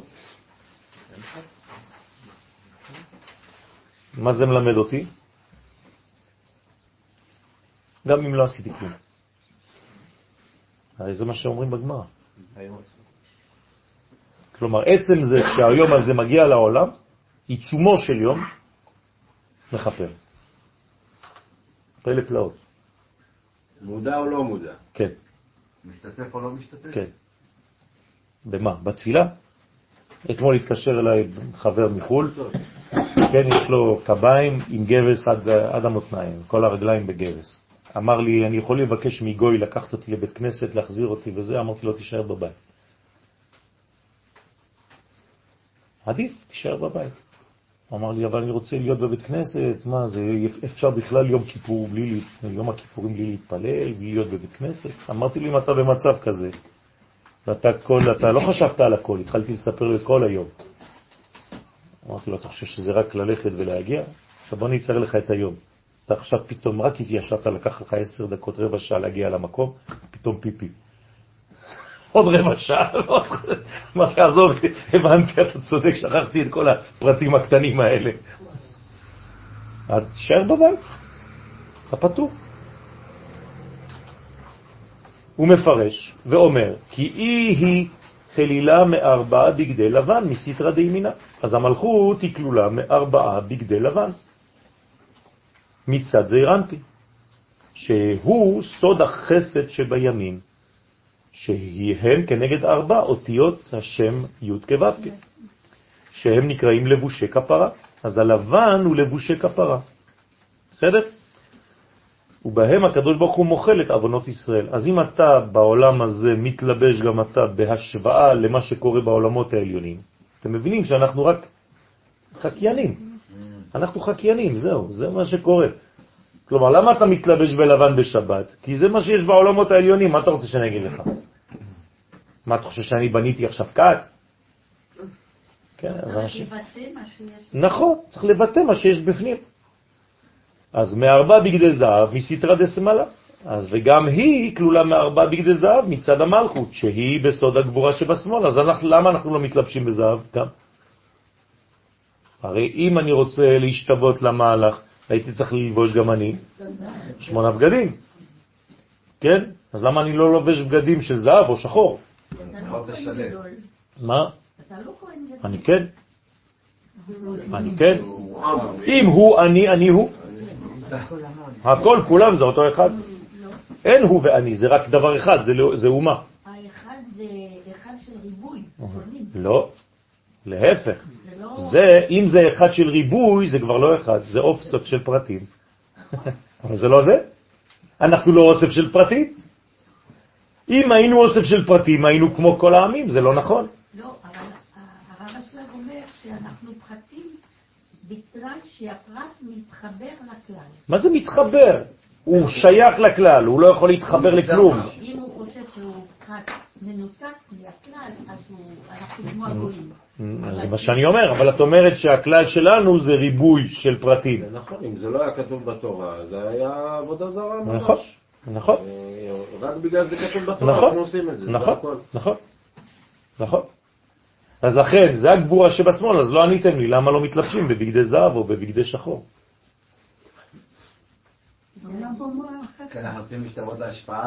כן. אמרתי לכם את זה מקודם, שביום הכיפורים אנחנו לא פה. אנחנו שם. עכשיו, מה אין שם? יפה. כלומר, כל יום הכיפורים, כל היום כולו, איפה אנחנו? בפנים. זה ביאה אל הקודש, של קודש הקודשים פנימה. אז בפנים אני תמיד בבגדי לבן, אז אין בגדי שחור, אין בגדי זהב. אה, אתם מבינים או לא? לא, כל העם בפנים. זה, זה הסוד של יום הכיפורים. בתוך קודש הקודשים של המציאות. מה זה משנה? בית המקדש זה רק ביטוי חיצוני לדבר הזה. מה זה הפנימיות? זה פנימיות העולמות, זה עולם הבא. זה כאילו אני חי בגובה של נשמה, לא בגובה של גוף. נכון. פה אני בגובה של נשמה. אז אני כהן גדול, כהן גדול זה אני, ואני וכהן גדול זה עם. הכל דבר אחד. זה נקרא שבת שבתון? כן, זה שבת שבתון. כן, שביתה, קוראים לזה יום שביתת העשור. הרמב"ם קורא, קורא לזה יום שביתת העשור. מה זה שביתת העשור? אתה שובת ממה? מכל ענייני עולם הזה. אין יותר ענייני עולם הזה. אתה לא, לא מרגיש אפילו את הגוף, אסור לך לשים שמן. ביום הזה על הגוף. בסדר? אתה לא צריך להרגיש גוף, אתה צריך להרגיש שאתה נשמה, כלומר כלל ישראל. מה? כי ריח זה לא מהעולם הזה. אז איך אנשים מפיקים צער ביום? מה? אין פה צער, אין פה התענויות, אין פה כלום. זה לא קשור לדבר הזה. זה לא, זה צריך להיות תיאום... זה מדרגה שאתה בעצם מתנתק מהעולם הזה. אז עכשיו אני מחזיר אתכם למשנה. לא היו ימים טובים לישראל כט"ו באב וכיום הכיפורים. אפשר להבין את המשפט הזה אם אתה לא מסביר כל מה שהסברת קודם. ביום טוב. עדיין יש פה חמישה עינויים שאין בימים. מה זה עינויים? העינויים רשומים במשנה. אבל מה זה העינויים האלה? התנתקות מהעולם הזה. התנתקות מהעולם הזה. זה. אבל מה זה אומר? תגיד לי, בעולם הבא יש צער? לא. יש שמחה? כן. יש חסרונות? לא. כי זה עינוי לעולם הזה, אבל אתה כבר לא פה. תלוי מצד מי אתה מסתכל. אתה לא פה. אתם מבינים איך אנחנו תופסים את הדברים בעיוות? אבל למה הזוהר לא יותר ממשי ומסביר לנו מה צריך בן אדם קם בבוקר, מה הוא צריך לעשות? אני לא רוצה ללכת לבית הכנסת. אני שואל, מה אני צריך לעשות? למה, למה כל הקודים האלה? למה לא להגיד לי מה לעשות? אני זה- רוצה לדעת מה לעשות. יש, קודם כל, קודם כל, הזוהר כן מתייחס לזה, בשולחן ערוך של הזוהר. יש לך שולחן ערוך של הזוהר?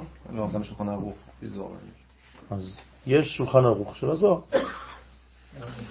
שולחן ערוך של הזוהר, פשוט מאוד. בוא לבית, תיקח. שולחן ערוך של הזוהר. לא, סטארט-אפ, מה קרה? בסדר, שולחן ערוך, סטים, 20 אה, ספרים, שולחן ערוך של הזוהר. אתה רוצה איזה, לדעת איזה משהו, בוא. אתה מכיר לא את החדר לימוד, יש לך כבר ספרים שלי, שלא החזרת לי אפילו. כן. טוב. אז שהם כנגד ארבע אותיות השם אדני. ובהם נמתקים כל הדינים מעל בני ישראל. וההוא זמנה התקשטת ואילל לבושים לכפרה, באותו הזמן שהמלכות מתקשטת, כן, באלו הלבושים של כפרה, היא עולה אל הבינה כשהיא כלולה מן החוכמה ומבקשת ממנה לכפר על כל עוונות בני ישראל. כלומר, מי מבקש לכפר? המלכות. ומי זה מלכות? כנסת ישראל. לא הפרטים. רק היא מסוגלת לבקש. למה? כי מבקשת בשם כל ישראל. כינוס ישראל. בסדר? מה היו עושים, סליחה, מה היו עושים במדבר, כמו שרבנו, ביום הכיפורים? מה זאת אומרת מה היא עושים? מה היה קורה באותו יום? לא, לא, כאילו, אני פשוט לא יודע. ביום הכיפורים כן. יצאו ממצרים, יום אין, הכיפורים. אין. ביום, יום הכיפורים. במדבר, קודם כל, היום הכיפורים הראשון, מה קרה? אה, הוא שבר את הלוחות. לא, להפך, קיבל את הלוחות השניים. בסדר? קבלת התורה. קבלת התורה האמיתית שנשארה. לא, נתינת התורה. בסדר? בלט. לא, זה כבר קבלה, כי ירדנו, זה כבר ירד לעולמנו, זה כבר ירד. אז יש פה לוחות שניים שלא נשברו. עכשיו, במשך כל המדבר, מה עשו בני ישראל? שום דבר. שום דבר. אפילו לא עשו ברית מילה. שום דבר. כלומר, התנתק לנו של- 39 שנים, 38 שנים מההיסטוריה. לא כתוב שום דבר על מה קרה במשך 38 שנים. שבת לפחות הם עשו. כן? שבת. כן, אבל גם לא כמו שאנחנו חושבים. אבל זה- לא היו צריכים. נכון, זה משהו אחר, זה, זה מדרגה אחרת, זה מדרגה אחרת. כי רק כשנכנסים לארץ ישראל, יש חידוש של כל הדברים האלה. אז, והמבין יבין. ולהמתיק את הדינים מעליהם. אז איתם ארבע, אז נאמר בה, ותלבש אסתר מלכות. ברוך שכיוונתי אתמול. כן, זאת אומרת שבעצם אסתר המלכה זה אותו עניין, זה אותו סוד. אז פעם הוא מדבר על אסתר, פעם הוא מדבר על שמה. פה זה פורים ופה זה כי פורים. זה אותו דבר. שהשכינה נקראת אסתר, מתלבשת בלבושים יפים ומאירים, ולא בגדים שחורים של הקליפות. ובהון עלת לפני ולפנים, ובהם היא נכנסת לפני ולפנים. כן, רק בבגדים האלה היא יכולה להיכנס פנימה. כי חז ושלום הכתוב שאסור לבוא לפני המלך ולבוש שק. מה זה לבוש שק? זהו, שחור קליפתי, זה אבל. אני- ה- בתלבש של אסתר מלכות אני יכול להכניס לרעיון הזה את כל מה שדיברת כאן, כאילו שהאסתר זה האסתר שנמצא במלכות, שהיא נכנסת למלכות של ה... דבר בצורה ברורה. אתה אומר שהמלכות נכנסת ל... לבינה. לא, היא מגיעה עד המלכות של... אה, זה אותו דבר, כן. אז אז כאילו, אם זאת המלכות שלובשים, אז האסתר היא למטה. לא הבנתי כלום ממה שאמרת. מה זה שנופשי? מה, את מכניס לי בתלבש מילים? אסתר מלכות. אה, שלובשים, אוקיי. כן. אז מה אתה רוצה לומר? שזה בגדים של עולם הבא. כן, כאילו. נכון. אז איזה צבע יש לבגדים של העולם הבא? שקוף. בסדר? זה בגדים שקופים. עכשיו, בעולם שלנו, מה זה הבגדים השקופים האלה? שאין להם שום גוון, זה לבן, לבן זה לא גוון. זהו, זה מה שאני רוצה לומר. זה פשוט. בסדר?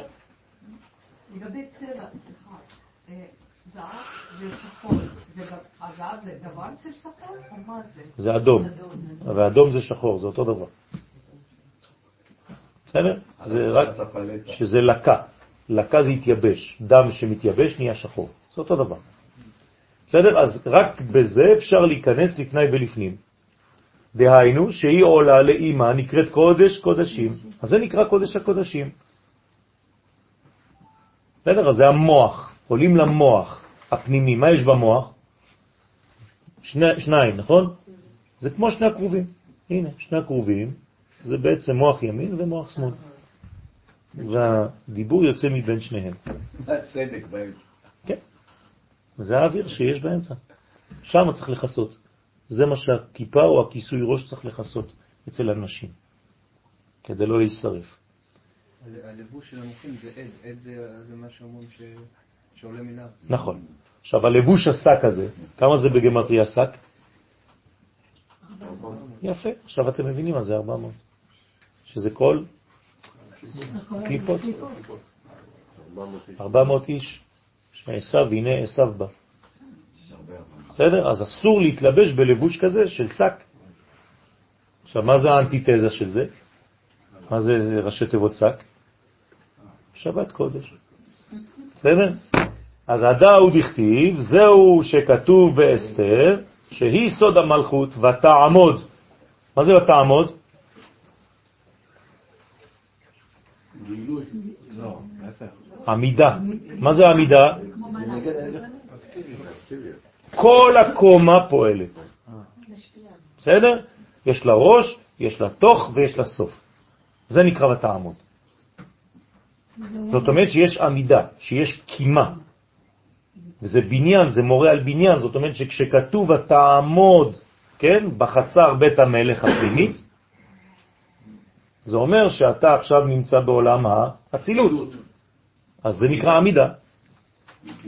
אז כשכתוב על אסתר ותעמוד בחצר בית המלך הפנימית, אז אתה מבין איפה היא נמצאה, זה לא סתם אה, אתה מדיימן לעצמך איזה מלך אחשוורוש ואסתר אה, יפה עם שרביט. כן? כי הבינה היא חצר הפנימית, אז זה נקרא חצר הפנימית של המלך. זה עדיין חצר, אבל זה חצר פנימית. זה עדיין לא הארמון, זה החצר של הארמון. כי הארמון בפנים, איפה זה? זה כבר חוכמה. אז לכן החצר הפנימית לחוכמה שהיא בית המלך. הבית זה כבר החוכמה, החצר זה הבינה. טוב? ולשם הוא מוציא את ה... שם לפ... אנחנו כבר מגיעים לשם, ברוך השם, זה, זה, זה כבר גבוה, שם מתבצע. אבל זה לא נגמר. אחרי זה אנחנו נכנסים עוד יותר, בוודאי. ואמר עוד, ובהון ובאלו השמונה בגדים מתייחדים שני שמות. הנה, שם הוויה, שם אדנות בשילוב כזה, הנה. י' א', ה' ד', ו' נ', ה' י' כמבואר בזוהר פרשת פנחס. ואז השכינה, מה קורה לה? נשאה חן בעיניו. מה, למה היא נשאה חן בעיניו? פתאום הוא רואה אותה, היא יפה, היא נושאת חן בעיניו. למה? בגלל שהיא, היא עכשיו הבינה את הנסתר, את החוכמה של הנסתר. זה נקרא חן, וזה שמונה בגדים, חץ, שהם הסוד של הנסתר, של חמישים שערים. בסדר? אז היא נשאה חן. לא רק היא מצאה חן, היא נשאה חן.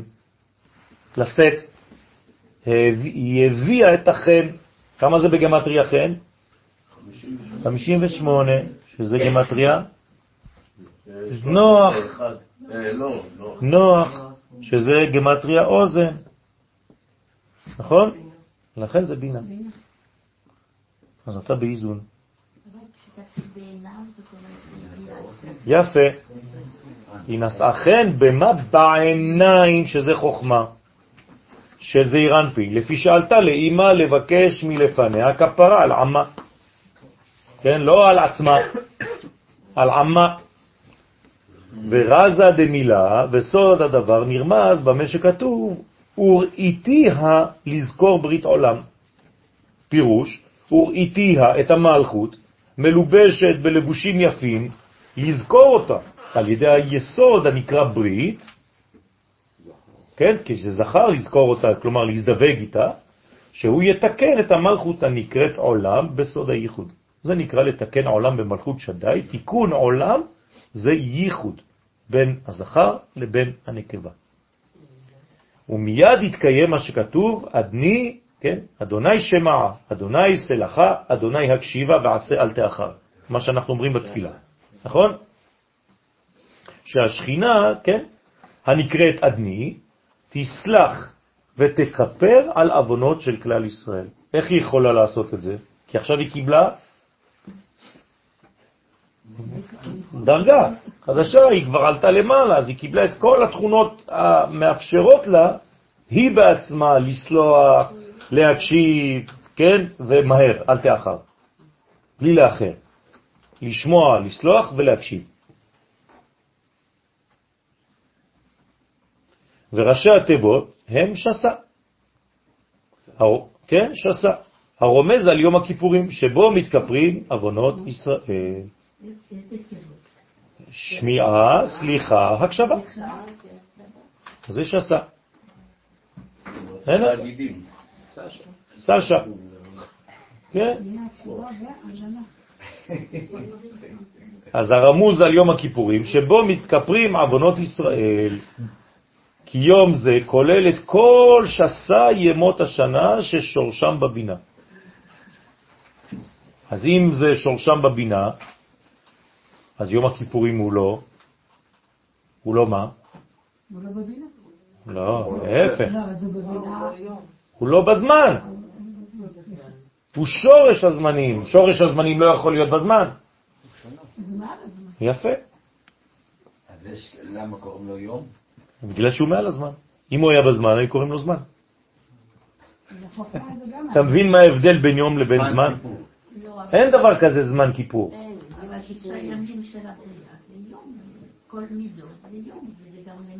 לא, לא, לא, לא. נכון, אבל זה לא, זה לא בא של העולם שלנו. נכון, זה לא של העולם שלנו. לא. כי ששת ימים עשה. לא כתוב כי בששת ימים עשה. שוב פעם את חוזרת לדיוק. לא, אבל זה חשוב. הקדוש ברוך הוא לא ברא את העולם בשישה ימים, כמו שאומרים לכם בחוץ, אלא הוא ברא שישה מדרגות, שש מדרגות, שנקראים ימים. זה מדרגה אחרת, מדרגות אחרות. בסדר? אז לכן, וגם מחפר על שסה לא תעשה. ועוד פורים, התקריית המלכות נקראת פורים. אז הנה, פעם היא נקראת יום הכיפורים, ופעם פורים. על שם יום הכיפורים. אז זה כאילו אותו דבר, אז אני לא מבין כבר. אבל מי דומה למי? הכיפור דומה. יפה. זאת אומרת שפורים לכאורה יותר גבוה. כן, המקור. למה לא? כי הוא מחוץ לארץ. מה? אה, אה, לא. לא. החג התרחש, אבל היום עצמו הוא כבר מששת ימי בראשית, מוכן לדבר הזה, נכון? זאת אומרת שיש תכונה ביום הזה שנקרא פורים, שהוא היסוד שיום הכי פורים, כמו פורים, רוצה להיות כמוהו יום אחד. כלומר, כששואלים את יום הכיפורים, מה אתה רוצה להיות כשתהיה גדול? פורים. אני רוצה להיות חשוב. בינתיים אני כפורים. אני כמו. אני רוצה לא להיות כמו, אני רוצה להיות פורים. אז איפה הדרגה של פורים? אה, כן, ברדלה. נכון? עד דלא ידע. לכן, אז למה כתוב על שם יום הכיפורים? כי יום הכיפורים זה שם, פורים זה עוד יותר גדול, זה כאילו הוא. כי אות כף דכיפורים היא כאין כף הדמיון, נכון? כפורים, כמו, זה כף הדמיון. אני רוצה להידמות. נק- נק- נקוד בשווה, כפורים. רוצה לומר שיום כיפורים יהיה כמו פורים. הנה. כלומר, יגיע הזמן שכיפורים יהיה כמו פורים. מה זה אומר?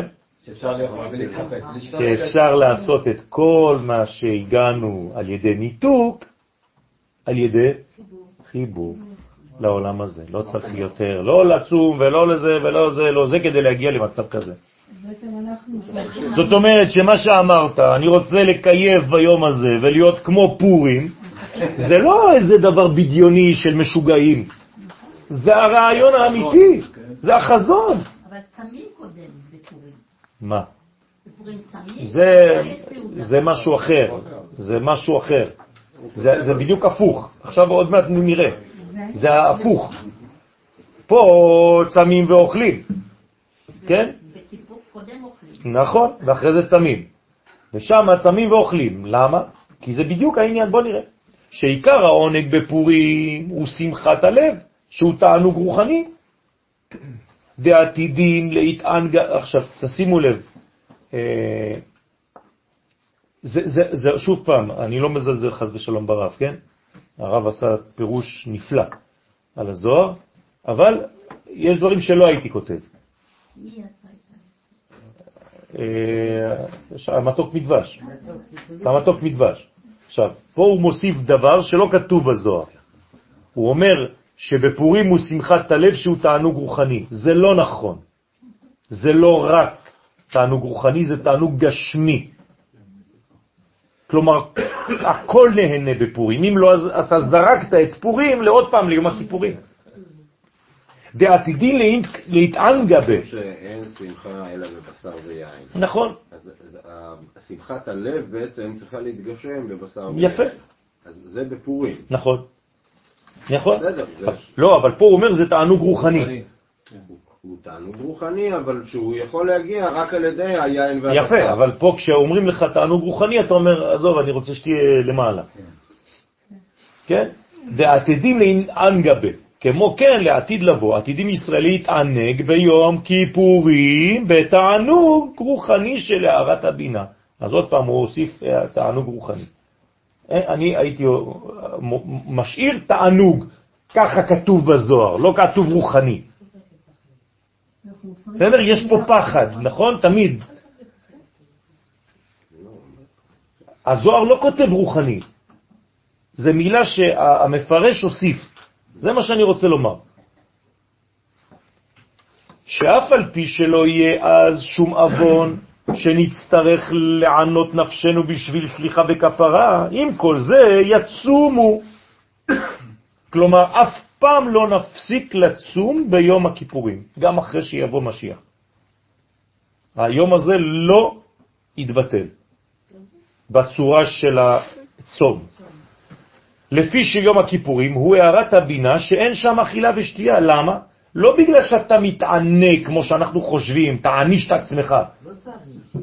אבל אתם מבינים איך זה נתפס אצל האנשים? מה זה יום הכיפורים? עינויים. תשעה באב מספר שתיים. הרי ככה זה נתפס, אל תגידו לי שלא. אתה בא כאילו אתה בתשעה באב עם פרצוף כזה של כבר...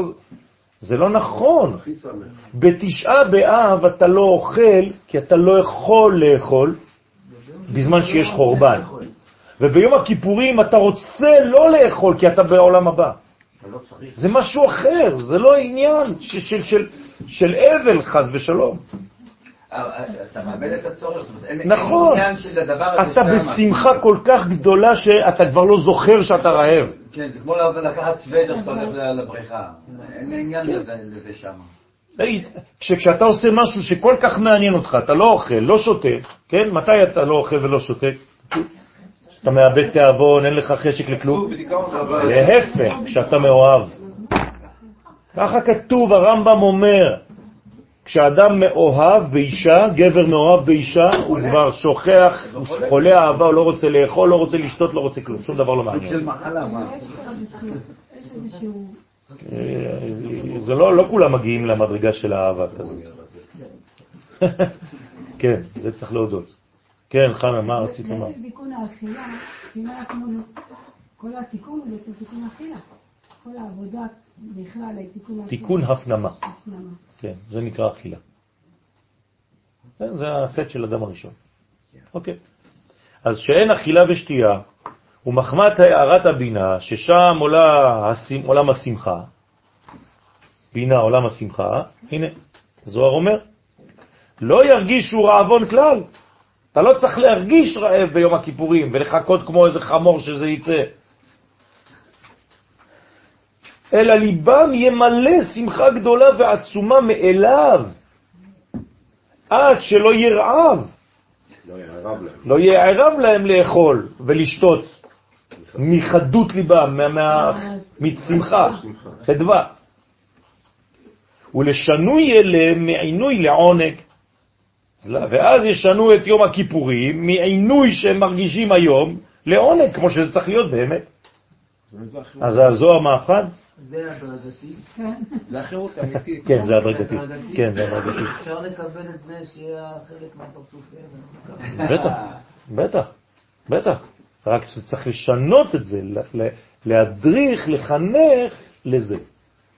אתה לא יכול להשאיר, הרי למה כתוב שבדור הגאולה צריך ללמוד זוהר? כדי להתחיל להרגיל את האנשים לשנות את הפרצוף הזה. ואם אתה לא לומד את זה, אתה תישאר עוד אלפיים שנה ככה.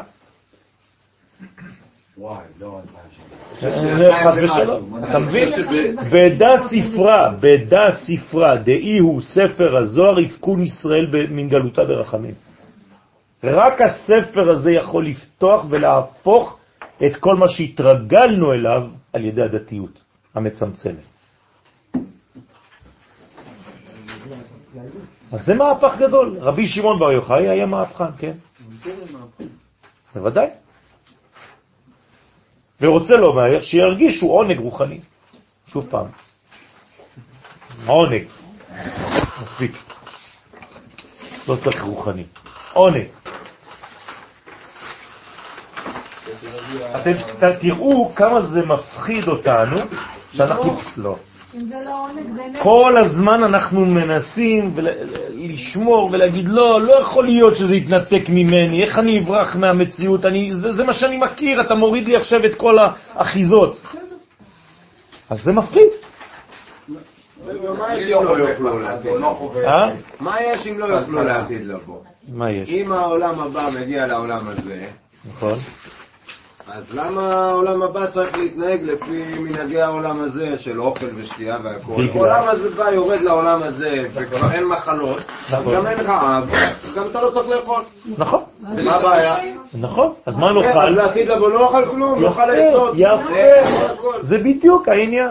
אנחנו נחזור לאכילה הראשונה. אז הוא אומר, רוחני, לא נצטרך אפילו אוכל. כן. זה יהיה הכל ברוח. אז אנחנו אז- צריכים שניצלים, רוצים חוכמה. כן, אבל זה יהיה בגוף. לא, זה לא יהיה בגוף. זה יהיה בגוף. לא, הגוף החדש. זה בסדר, לא- אבל הגוף הזה לא צריך... זה לאט של הגוף. זה משהו אחר. גוף. זה אחר כך עוד יותר, זה כבר באלף העשירי. עד האלף העשירי יהיה לנו גוף. אם בילה המוות לנצח, כן. אז יהיה גוף, אבל הגוף הזה לא נכון. נכון. זה- זה אוטו שנוסע... אז זה גם לא. רוחני. זה כבר... זה רוחני, זה. לא גשמיות. כן, אז אתה לא יכול להגדיר את זה אפילו לא כרוחני, זה כבר משהו שאתה לא מבין. אבל אומרים נכון. שנהיה אני יכול להבין את זה שהעולם הבא הולך נכון. נכון, לא יכולים להבין את זה. נכון, אבל נכון. אומרים שנהיה תורה. נכון, לא נכון, ולא נכון, נכון, נכון, נכון, נכון, זה בדיוק, אבל זה כבר קורה היום. רגע, זה- צריך לוותר על הקיבה ועל ה... כן, על כל הק- על כל הקלקולים. מה פתאום? זה אתה צריך תורתך בתוך מעיים. כן, אבל מן הסתם זה לא אימהים כאלה שבע מטר. מעיים. אתה תהיה כמו לוסי. אה, מי, התקופה הזאת? לא. לא, לא הבנת מה הוא אומר לך. לוסי זה השיר. שבסוף אתה תהיה בכל מקום. כן, ותשאיר, ואיזה ישראלי ישיר איזה דיסק און קי למישהו לעתיד. זהו. טוב. אה? תגיד לי, למה אתה בא לפה? למה? אתה בא לפה? אה. אה, זאת הבעיה. אתה לא קטן, לא, אתה גדול, תראה איך אתה בנוי. לא, ברור. השפעה, אה, כל הקהילה שלי. זה לא משנה, אתה צריך לעשות את זה במקום שלך. תגיד לי, מה יש לי יותר, תגיד לי, מה יש לי יותר ממך? כלום. שום דבר. אני באתי לכפר, כמו שאתה נמצא בעלי. בול אותו דבר. לפני 25 שנים, כשנתתי שיעורים, הייתי מי אני והצל של עצמי. זהו. וכולם אמרו, אומרים איזה משוגע. אז זאת עבודה. זאת עבודה. ברוך השם שהקשבתי לרב שלי, שאמר לי, תישאר שם, יש לך עבודה, ולאט לאט אנשים יתרגלו ל... כן, ל- ל- לדיבור הזה בכלל, למנגינה הזאת. וברוך השם. היום כש, כשבאים לשיעורים, אנשים שבכלל לא היו מסתכלים עליהם מרוב פחד, אז ברוך השם, אני אומר לקדוש ברוך הוא, תראה, יש פה מהפך. אז אה, כל אחד צריך לעשות את זה במקום שהוא נמצא בו. אני- אני לא יכול לשמוע מנגינה אחרת. אז ברוך השם. לא שומע משהו אחר. את המנגינה הזאת אי אפשר להפסיק. כל אחד אומר, כל אחד... מוכרחים להמשיך לנגן. בסדר? הרב, רציתי רק להגיד שבאמת... זה בסדר, אל תדאג, אל תדאג. חננאל, אני, אני מרגיש אה, את כל העולם הישיבתי שלך, אתה לא יודע מה, לעשות עם זה. תירגע, תקשיב קצת לאשתך, תירגע, הכל בסדר, לשב פריז, אל תדאג, הכל בסדר. לשב פריז, כן, זה הרפיה, תרפה. אני יודע שזה קשה, זה קשה. זה כמו אסטרונאוט שעוזב את החללית בלי, בלי חבל. אז הוא מרגיש שהוא בחלל. אל תדאגו, אתם לא בחלל. בסדר? אנחנו לא אנטי קוצ'ה בריחו ואנטי תורה, להפך. זאת התורה האמיתית, אנחנו חוזרים אליה, לא לפחד. נכון? ואמר עוד, שתי קצת יין זה, זה עושה טוב. נכנס יין, יוצא הכל, יוצא כל הסוד. טוב, ואמר עוד, הנה, הוא, זה מרגיע אותו. הוא אומר, זה כל מה שאני חולם עליו. לא, שתבין. אני מבין. לא. כאילו, כל הילדים שלי הייתי דבוק לבית הכנסת, כן, והיום אני אומר, טוב, החירות שלי זה להשתחרר, אני רוצה להיות בחוץ כמו שאני בפנים. נכון. אני לא הולך יותר לבית הכנסת. עבר יום לא הלכתי לבית כנסת, אני רועד, אמרתי, מה עשיתי, איך עשיתי את זה? זה לא בסדר, אני מרגיש כאילו, אני לא בסדר. אני יודע. ואני ואני אה, בטוח שזה בסדר שאני כבר לא הולך. כי זה כבר לא זה. זה כבר לא זה. והבן שלי, אני אקרא אותו לבית הכנסת ביום כיפור, מה הוא יראה? פרצופים, מה הוא יראה? לא, אז אתה צריך לח- לחנך, זה בדיוק החינוך. ביום הכיפורים אנחנו לומדים. אנחנו לא רק מתפללים, אנחנו צריכים להפסיק מדי פעם וללמוד ולהבין מה קורה בשלב כזה, בשלב אחר. אנחנו עושים את זה באמצע התפילה, אנחנו עוצרים את התפילה כמה פעמים. ולהתעלל בתוך הכלל. כן. כל, בתפילה שלנו למטה, אנחנו כל הזמן עוצרים את התפילה בין מדרגה למדרגה, ואנחנו מסבירים לקהל מה קורה. איפה אנחנו נמצאים עכשיו, מה קורה עכשיו, לאן אנחנו צריכים להיכנס עכשיו, זה חשוב מאוד. זה לא סתם לקרוא בעוד חלק ועוד חלק. אתה, אתה, אתה, אתה מרגיש איך אנחנו עוברים מעולם לעולם ולא מבינים כלום. למשל, אתה בשבת, עמידה, חזרת העמידה, עכשיו כאילו כולם מסתכלים אחד על השני, מה עושים עכשיו? אתה הורית לדעת, עוברים שלב אחר. מה, מה קרה באמצע? אף אחד לא יודע, נכון? טוב, צריך לעבור, כתוב במחזור, בסידור. אז עוברים לי, אתה הורית לדעת, זה מה שכתוב, מה אני אעשה? אבל אם היה מישהו שמסביר ועוצר את התפילה ואומר לקהל מה קורה, כך אני למדתי מרבותיי, תמיד, שכל בית הכנסת הוא משתנה לגמרי. אתה, אתה מחבר את הקהל, אתה, אתה, אתה, אתה מלווה אותם, אתה כמו נהג. אי אפשר סתם לגמור מחזור של, של 24 אלף מילים. שאלו אותי, למה אתה קם בראש השנה כל כך מוקדם בשעה חמש? אמרתי לו, אתה יכול להצטרף אליי ואז אתה תקבל את התשובה לבד. זה לא עניין של לקום בחמש, זה להבין את המהות של ראש השנה. אני מדבר אליך. אתה מבין? אתה יודע מה היה פה בראש השנה? רק הבנה. אני לא אומר שלא הייתה תפילה, גם הבנה. טוב, רבותיי, רבותיי, רבותיי, רבותיי. לא לקום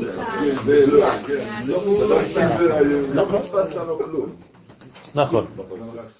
ואמר עוד, ומה דאי שכינתה, ובשביל שהשכינה עולה ביום הכיפורים לאימה, ושם אין בה שום אחיזת הקליפות, אפילו בתחתית הרגליים, שהן מבחינת המנעולים, או המנעלים, זה אותו דבר. שאלה? הרי אין מה שחוסם אותך, נכון? אז ביום הכיפורים אתה לא שם נעליים מאור. למה? לא כי אתה בעונש, להפך, כי אתה משוחרר מהאור. אתה כבר לא עיוור. מה זה אור? זה אותיות עיוור. אתה חוזר לאור. יפה, בגלל זה אמרתי לכם שאנשים חושבים שכיפורים זה תשעה באב מספר שתיים. אז למה בתשעה באב לא שמים? זה בדיוק הפוך. שמה זה עינוי. אז תשים. מה? לא, זה לא. שמה זה בעצם, אתה ממחיש מה איבדת. אתה מבין? מה איבדת? זה לא אותו דבר. זה נראה אותו דבר מבחינה חיצונית, כלומר אני מצלם לכם יום הכיפורים, אני מצלם לכם בן אדם בתשעה באב, כאילו אותו דבר, וזה לא נכון. זה לא נכון. אז משם בא את האי-הבנה, את הבלבול. בוודאי. בוודאי, שכל פעם שאתה צם, אתה חושב שזה אבל. ופה אתה צם כדי להתנתק מהעולם הזה לרגע אחד.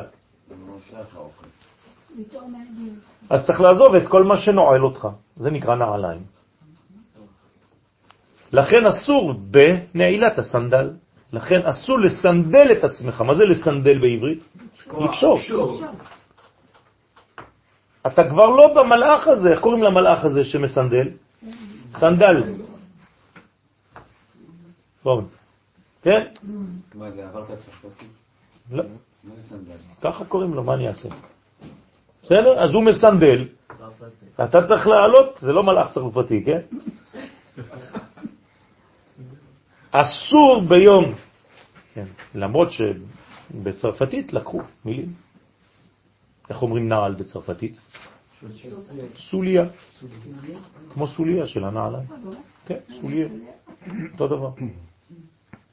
הסוגיה שלנו זה נעל לשם. נכון. זה המילה היפה ביותר לנעליים.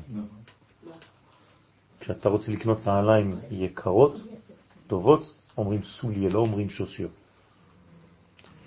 אסור ביום הכיפורים לבני ישראל נעילת הסנדל. בסדר? וטעם הדבר לפי שהמנעלים של השכינה הם סוד כותנות עור בעין. הבנתם? אבל סנדל זה צורה, זה לא רק מעור, זה לא. אנחנו מדברים על עור, אין דבר משהו אחר. סנדל היום זה מפלסטיק, לא היה פלסטיק. הכל אור. רק אור, פלסטיק אפשר. בסדר? רק אור אסור. אז אה, היו הולכים יחפים בעצם. נכון, נכון, היו הולכים יחפים. כמו בבית המקדש. לא אתם חושבים שהכהן הגדול נכנס עם אה, גרביים, קרוקס או משהו, ולקודש הקודשים? כן? לא. הוא נכנס יחף. אז עכשיו, זה נקרא כותנות עור בעין, זה הנעליים, זה נועל אותנו, זה מעבר אותנו, כותנות עור, שהם רומזים על אחיזת הקליפות, וכיוון שביום הכיפורים אין בו שום אחיזת הקליפות, אין. למה אין אחיזת קליפות? יפה, כי בעולם הבא אין קליפות. לרמוז על זה שאסור בו לבני ישראל נעילת המעולים, המנעלים, אותו דבר, וההוא זימנה, איתמר בה, אז באותו זמן נאמר, אבל באותו הזמן, דהיינו לעתיד לבוא, נאמר בשכינה, מה יפו פעמייך, מה יפות רגלי השכינה בנעלים דווקא, הרומזים על חשמל דאימה.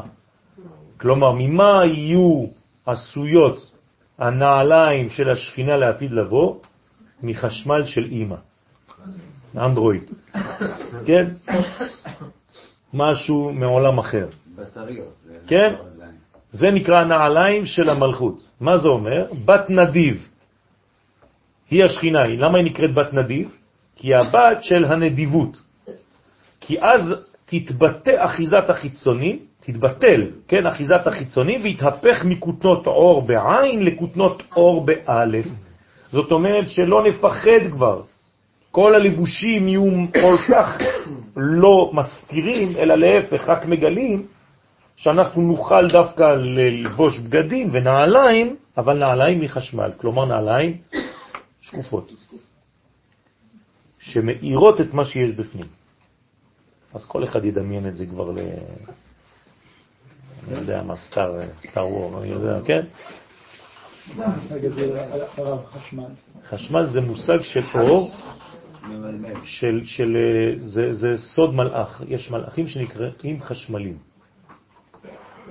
כשאתה רואה למשל אה, ברק, זה, זה סוד של מלאכים. לכן צריך לברך. אתה כאילו רואה ביטוי אלוהי, חזק מאוד. כן, ברק אחד, ברק אחד יכול להאיר מדינה שלמה במשך שנים, מרוב העוצמה שיש בפנים. אם היינו יכולים היום לקלוט את הכוח שיש בברק אחד, היינו יכולים לנצל את האור הזה, ל... לא צריך לא דלק, לא כלום. רק אנחנו לא יודעים זה כל כך גדול שאנחנו פוחדים. כוחו וגבורתו מלא עולם. אנחנו ילדים קטנים, ג'וקים קטנים שלא מבינים כלום עדיין. עם כל החוכמה וכל הזה, קשה לנו עדיין לתפוס את מה, שקורה ביקום הזה. כן, כן. אם זה בסרטים זה יקרה. נכון. נוכל ללבוש או לנעול אה, דברים הפוכים, כמו אה, הפכים, כמו חשמל. נכון, נכון. אנחנו נראה דבר והיפוכו, כמו שבעליונים. כי בעליונים? בעליונים יש סתירות. וסתירות, לא סתירות, כן, סתירות, סתירות, וקונטרדיקציון. יושב בסתר עליון. כמה שתהיה גבוה, אתה תהיה בסתירה. זה אומר שאתה יכול להכיל שני דברים שני הפוכים. קצוות קיצוניים יותר. כן? יום אחד הרב אומר לך משהו, למחרת באותו שיעור אומר לך בדיוק הפוך. וזה וזה אותו דבר, וזה שניהם נכונים. ואתה שואל את הרב, רגע, אתה, אתה, אתה אומר בדיוק הפוך מה שאמרת אתמול. אז הוא אומר לך, נכון? זה גם זה וגם זה. כן. זה לא זה זה ולא זה. אני, אני חוויתי את החוויה הזאת עם הרב שלי. הרב שלי היה משגע אותנו. היה אומר משהו, למחרת היה אומר משהו אחר. לא, הוא בודק את ההקשבה. לא. הוא רק אומר לי שבקומה כזאת רואים ככה, ובקומה השנייה רואים ככה. הפוך, שניהם לא נכונים. אבל גם אין. יש בעולם סתירה. אה? כן, אבל אנחנו לא סובלים, כי אנחנו קטנים. אז בעולם שלנו או שזה לבן או שזה שחור. אתה לא אומר לחור, לבן שחור. אבל אנחנו אומרים שבחשמל יש פלוס ומינוס ביחד. כן, נכון, נכון. כן, זה כאילו לומר, אה, אה, לא יודע מה, כתום וכחול ואדום. אז אין, אין צבע כזה קדום. כן, אבל זה מה שיש באמת. באמת יש מדרגות ויש צבעים שאנחנו לא מכירים אפילו. לפעמים, כן, אנחנו מקבלים רמזים שאף פעם לא ראיתם, בחלומות או בדברים כאלה. ציפור מזהירה. דהיינו שיהיה לנעל רוחני סוד החשמל דאימה. עוד פעם, רוחני, כן, לא חשוב, אבל זה סוד החשמל דאימה. כן. אני, אני מבין שיש יש, יש כל הזמן איזה עונג להרגיש רוחני, זה, זה מרגיע. טוב, כמבואר ברש שער הכוונות, בעניין ברכת מלביש ערומים. נכון? ככה מסביר האריזל את הברכה של מלביש ערומים, הוא בברכה שעשה לי כל צורכי. ועינוגה וחדווה, דרך אגב, שאנחנו לא מברכים את הברכה הזאת ביום הכיפורים, נכון? אה, רק את הברכה הזאת, שעשה לי כל צורכי. ועינוגה וחדווה, וכמה תווים מזומנים לגבה, ואז יהיו מזומנים לשכינה עונג ושמחה וכמה טובות. ודא יהא בזימנה דפורקנה בעגלה ובזמן קריב. כן, מעגלה זה מהר. כן, וזה יהיב בזמן, זה יהיה בזמן הגאולה בקרוב, הגאולה השלמה. כן? ורוצה לומר, מיד סמוך אחר ביאת המשיח, ממש אחרי שהמשיח יגיע, ישיגו השכינה ובני ישראל כל אותם הטובות והתענוגים הגדולים שהובטח להם. זאת אומרת, איזה כמה שבועות אחרי ביאת המשיח, הוא ייתן כמה הרצאות להסביר בכלל מה הרפורמה שהוא רוצה לעשות, ויצאו נגדו, ויהיו מלחמות, מאיזה שיטה אתה, מי אמר שאתה בכלל זה, ואחרי זה הרבנים יתאספו. מהפכנים. מהפכנים, יהיה בלגן שלם, ויבקשו ממנו, יגידו לו, תוכיח לנו שזה באמת ככה, וזה וזה. עד שיבררו את הכל, ברגע שיצאו בהודעה בטלוויזיה, כן, חד משמעית, כל הרבנים, גדולי ישראל, יגידו, הנה, זה ככה, זה, זה באמת הוא, הפעם זה נכון, אז... אה, צריך את האישור שלהם. כן, כשהם יצאו נגדו. נכון. כשהם לא. יצאו נגדו, אתה יודע שזה אמיתי. כן, הם יתחילו כולם לצאת. החכמים רק יבינו. כן. אז יהיה בלגן גדול, שהפשוטים יבינו. וכן, עולם הפוך ראיתי. תחתונים למעלה ועליונים למטה, הכל הפוך, כן. אז כל אותם הטובות אני כבר הייתי תחתונים למעלה. כשהייתי קטן באשדוד, כולם בבניינים. טוב. אז כל אותם הטובות והתענוגים הגדולים שהובטח להם, כן? ולא יתאחרו לזמן רב. יראו עינינו וישמח ליבנו במהרה בימינו אמן. בעזרת השם אנחנו נראה את הדברים האלה ונבין ונהיה בשמחה גדולה ונגיד, וואה, הנה סוף סוף כל השיעורים שלמדנו מתגשמים. חשבנו שזה איזה חולה, איזה שיגעונות, למדנו בזוהר, כולם משתגעים, כולם מסיימים בבתי חולים של משוגעים, ו... כן? אז כבר לא תהיה התנגדות כזאת, ההתנגדות אנחנו נכיל אותה. אה, לא, לא מזמן. הוא, הוא נפטר לא מזמן. זה, זה רב שכתב את זה לפני 20 שנה בערך. כן, שכחתי את השם של הרב פריש? פפריש. כן.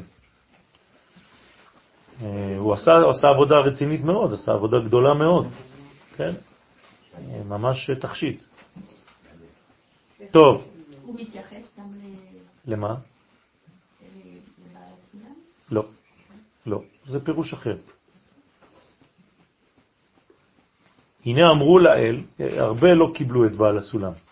במיוחד אצל המתנגדים. אני חושב שהוא שייך יותר למתנגדים, אבל לא חשוב, הוא, ברגע שאתה מקובל, אז אין כבר התנגדות. זה כבר מדרגה אחרת. אי אפשר להכניס את המקובלים לאותה מדרגה. גם מקובלים שהם מהמגזר החרדי, הם כבר לאומיים בפנים. כי, כי אתה לא יכול ללמוד קבלה ולא להיות לאומי. אין דבר כזה. זה משנה אותך. זה משנה את הכל. אם לא, אתה לא מקובל אמיתי. לאומי זה כללי? מה? כן, זה כלל ישראל. ולהבין שגם מדינת ישראל שייכת לדבר הזה. שבשבילם זה קללה. כן. נגד אני יודע, ולכן אני אומר שזה לא, אה, זה לא, זה לא מדרגה של קבלה אמיתית. אי אפשר. מקובל, אמיתי, מקבל את כל העובדות שיש היום ואומר שהקדוש ברוך הוא נמצא בהכל. אי אפשר לסתור דבר אחר, את, את הדבר הזה. אין דבר כזה. זה כאילו להגיד לקדוש ברוך הוא, אתה לא יודע לעשות גאולה. הקדוש ברוך הוא, נו נו נו, לא ככה הסברתי לך. כן, כן, זה בדיוק אותו דבר. זה לא הגאולה שאני למדתי, וזה לא היה בשיעור שלנו, אז הקדוש ברוך הוא, תחזור בך, טעית. כן? תעשה תשובה מיד, ותבטל את כל המדינה הזאת, ותבטל את כל מה שעשית עד עכשיו, זה לא מה שאמרתי לך לעשות.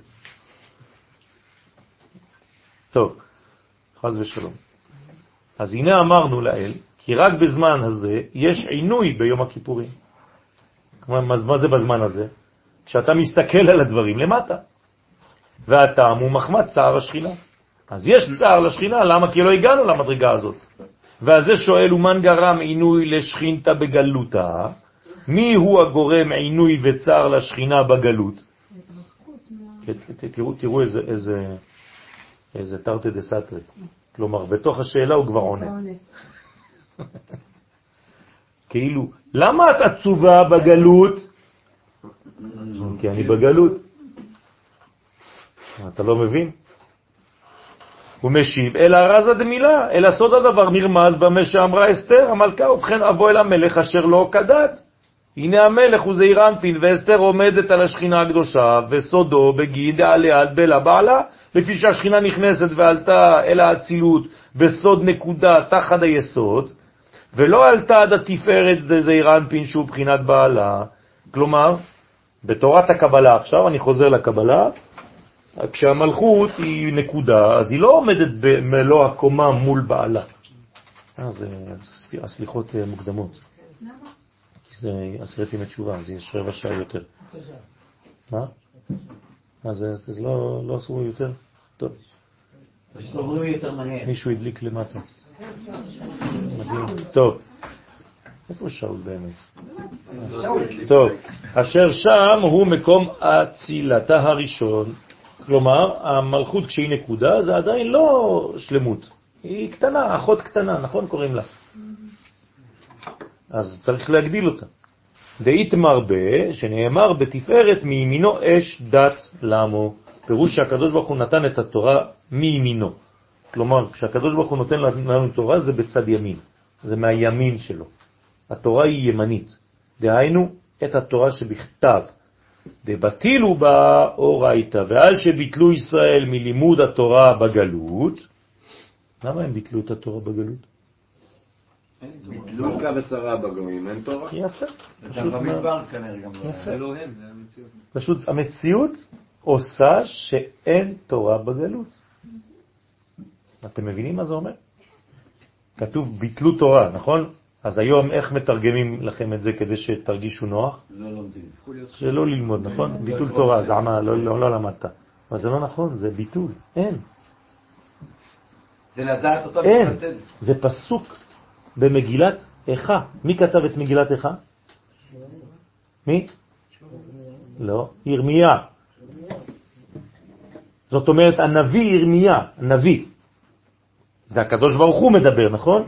הוא אומר לך, אם אין לך מלך ואין לך שר בארץ ישראל, כלומר אין לך ממשלה, אין לך מדינה, אין תורה. מלכה ושריה בגויים, אין תורה. והגמרא מוסיפה, אם לא הבנת, אין לך ביטול תורה גדול מזה. בחגיגה, בוודאי. לכן, כשהתורה, אין, אין, זה ביטלו ישראל מלימוד התורה בגלות, ולא היה למלכות מן מלימוד התורה לעלות לזה. אי אפשר לעלות מן. לכן לא הייתה יכולה המלכות לעלות עד התפארת, ששם סוד התורה שבכתב. אז אה, מה היא עושה? היא עולה עד איפה שהיא יכולה. עד התפארת, שזה תורה שבכתב. ודע גרם עיבודה דבית ראשון ושני, וזה גרם את אובדן, או את חורבן, כן, בית הראשון שהיה כנגד בינה, וחורבן בית שני שהיה כנגד מלכות. אבל הם, היו, הם לא היו בחוץ לארץ, הם לא היו בגלות, הם היו פה. נכון, חיו במדרגה. כאילו הם לא היו פה. זאת אומרת, איבדו את המדרגה של הכלל. לכן, זה, מה, איך זה נקרא? יפה. לכן, למה, למה חרב הבית? שלא נהגו. כבוד, זה אותו דבר, זה החורבן. שבעצם השנאה חינם. זה פרדוקס, כי כל אנשי תורה יצאו מהגלות. נכון, בלילה, נכון, ו- נכון, נכון. לכן אומר המדרש, לא יפה עשיתם, ששמרתם את תורתי, ועכשיו קראת להם אנשי תורה, אבל לא שמרתם את מלכותי. לא זכרתם את מלכותי. לא מספיק להיות איש תורה, צריך להיות איש מלכות. אם אתה לא מחבר תורה ומלכות, אין לך סיכוי לשרוד. בסדר?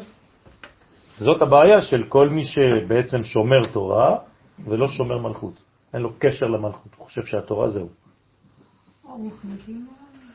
ורוצה לומר, לפי שלא עלו המן על, כן, של לימוד התורה אל אמא, ולכן לא הייתה יכולה להתייחד עם אבא, ונחשב כאילו הייתה נאבדת ממנו. וכן, למה לא עלה המן של הלימוד תורה? כי זה היה מן נמוך של, של מלכות, כלומר בלי המדרגה. בגלות. כן, גלות. במדרגה, אפילו בארץ ישראל, לא למדו תורה פנימית. כי הרי מה זה התורה הפנימית? בינה. הם למדו תורה רק עד קומת זעיר אנפין. ותורה של זעיר אנפין זה תורה שבעל פה, תורה שבכתב, סליחה. בסדר? אז כשאתה לא לומד תורה שבעל פה בעצם, מה זה אומר? מעשה בלי רוח. יפה. אתה, אתה לא לומד בעצם את התוכן של הדברים. נכון, לא נכון. תורה. בגלל שהיא באה מקומה יותר גבוהה. כן? כשאת שוברת חומה, ככה אומר בעל התניא, כשאני שובר קומה, יש לי חומה, נכון? בניתי חומה של, של שני מטר. האבן שלמעלה, איפה היא תיפול? הכי רחוק. זאת ככה מסביר בעל התניא. בסדר? עליו השלום. וכן מלכות גם כן לא הייתה יכולה לעלות לתפארת להתייחד עם זעיר אנפין, ונחשבת כאילו נאבדה ממנו. ודאות הכתיב זה שכתוב כאשר עבדתי, עבדתי. מי אומרת את זה?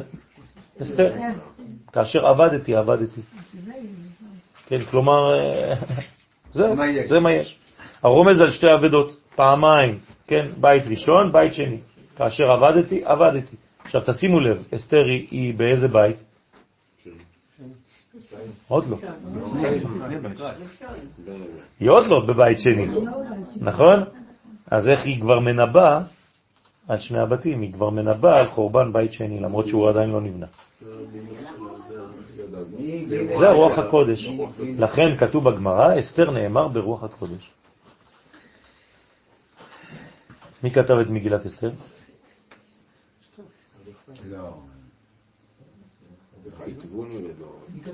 מי כתב את מגילת אסתר? מרדכי ואסתר. נכון. בשם מרדכי, אבל זה מרדכי ואסתר. בסדר? לכן קוראים לה מגילת אסתר, אם לא היו קוראים לה מגילת אה, ירמיהו. כן?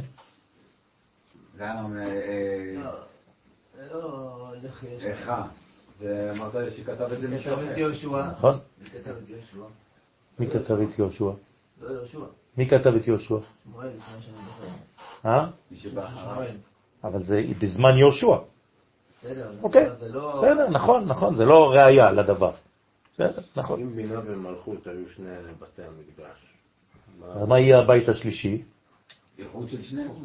אה? עונג רוחני. אה, לא, אתה חייב להיות האיכות. תפארת, תפארת. הוא של יעקב, שקרא לו, ש- ש- שבעצם זה הבית השלישי. אברהם יצחק היה בית ראשון, בית שני, ויעקב זה בית שלישי. אז זה תפארת, אבל תפארת קשורה לאן? לדעת עליון, לכל המדרגות העליונות, הכתר. כדתי. וקו האמצע גם. נכון. והוא ממשיך ואומר, ואם כל דע, אף על גב דעלי הדבלה בעלה, כלומר, אתם מבינים מה היה בעצם בבית ראשון ובבית שני? פעם הייתה בינה בלי מלכות, פעם הייתה מלכות בלי בינה. זה ההמשך, הלוגי של הזוהר, נכון? הרי מה הוא רוצה שנעשה? שנחבר את שניהם. מי מחבר את שניהם? תפארת. אז בית שלישי מחבר את שניהם. מה? זה תהליך, כן. בוא נגיד שזה זה, זה תהליך של בניין לפי המנגנון ש, שקרה, שהאדם הראשון אה, גרם לו. בוא נגיד ככה. ב- ב- בניסוח של אדם הראשון, בגלל שהוא אכל מעץ הדעת טוב ורע, הוא בנה בעצם עוד מסלול חדש. התקשורת של אה, של שלמה ושל הקדוש ברוך הוא, יש שם הבטחה שהבניין יעמוד על מכונו במידה והכל יהיה בסדר. נכון. לא. נכון, נכון. אז איך הוא רק בינה? בגלל שאם האנשים היו באמת מחברים את הכלל עם הפרט, אני אגיד לך בצורה אחרת, כל מה שאמרתי לך עכשיו. בבית ראשון הכל היה כללי. הגלויות אבל היו הכרחיות. הכרחיות. בטח. אה, כן. כדי לא ל- היה לנו אפשרות לא לצאת לגלות. נכון. כדי לא ללקט, לא כדי. ללקט את הניצוצות שנש- גם אין לנו שנשרו. אפשרות שלא שלא נכון, יתרבו הבתים. נכון, נכון. אז לכן אני אומר. כל זה בגלל החטא הראשון. אולי בזכות. אז הדיבור שם זה תגיד סתם? בזכות, אוקיי. מה? כן. אה. זה אומר שבעצם מבחינה אידיאלית, אם אתה שלמה או אם אתה אדם הראשון מקשיב לי, אז אני יכול לעשות את אותו דבר בסיפור אחר. אני אתן לכם דוגמה שכבר נתתי, אז אותו דבר. אני רוצה לנסוע לכותל. אז אני עולה על אוטובוס מספר 1, נכון? מגיע לכותל. אבל אני יכול לרדת בכל תחנה, נכון? באמצע. ופתאום בא לי להיכנס למספר 28. סתם, נכנס לי ג'וק. אני יכול? לאן נוסע 28? מקום אחר. לגילו. כן. מה בין גילו לכותל? אוקיי, אז אני עכשיו מגיע לגילו, יורד מהאוטובוס, חוזר על 22, שהולך לכיוון תחנה מרכזית. משם אני חוזר לאחד. כן, בסופו של דבר אני אגיע לכותל, רק הסתבכתי בכל מיני שטויות. זה העניין שלי, זה, זה, זה, זה רק עניין שלי. כלומר, לכל מצב יש דרך משלה. יש מסלול. זה לא אומר שאין משגיח לכל זה, בוודאי שיש משגיח לכל זה. הוא אומר, אני, בסופו של דבר אתה תגיע לכותל המערבי, זהו, ולבית המקדש. אתה רוצה לסבך את העניין, תסבך, תעשה, תעכב, תעשה כל מיני דברים כאלה. אבל בסופו של דבר, זה אני, אני בחרתי בהיסטוריה והיא תעשה, איתך או בלעדיך. ואני אגרום לך אפילו שתהיה בתוך האוטובוס, אני אוציא אותך באיזשהו שלב, אם זה יהיה יותר מדי מוכרח, ואני אכניס אותך למונית. כאילו, נכון, נכון, נכון. אחישן. נכון. הקדוש ברוך הוא הוא זה שמחליט בסופו של דבר. עיצומו של יום מכפר. טוב, בואו נסיים בנימה טובה.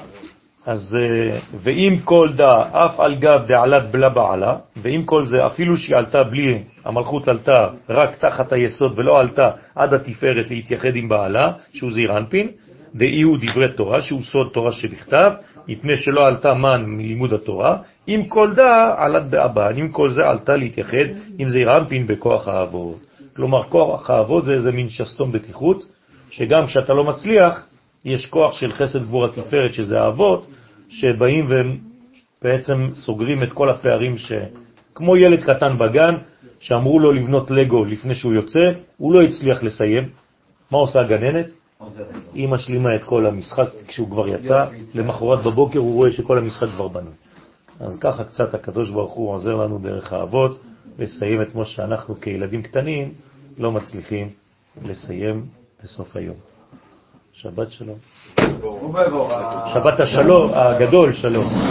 כן? שבת תשובה, שלום.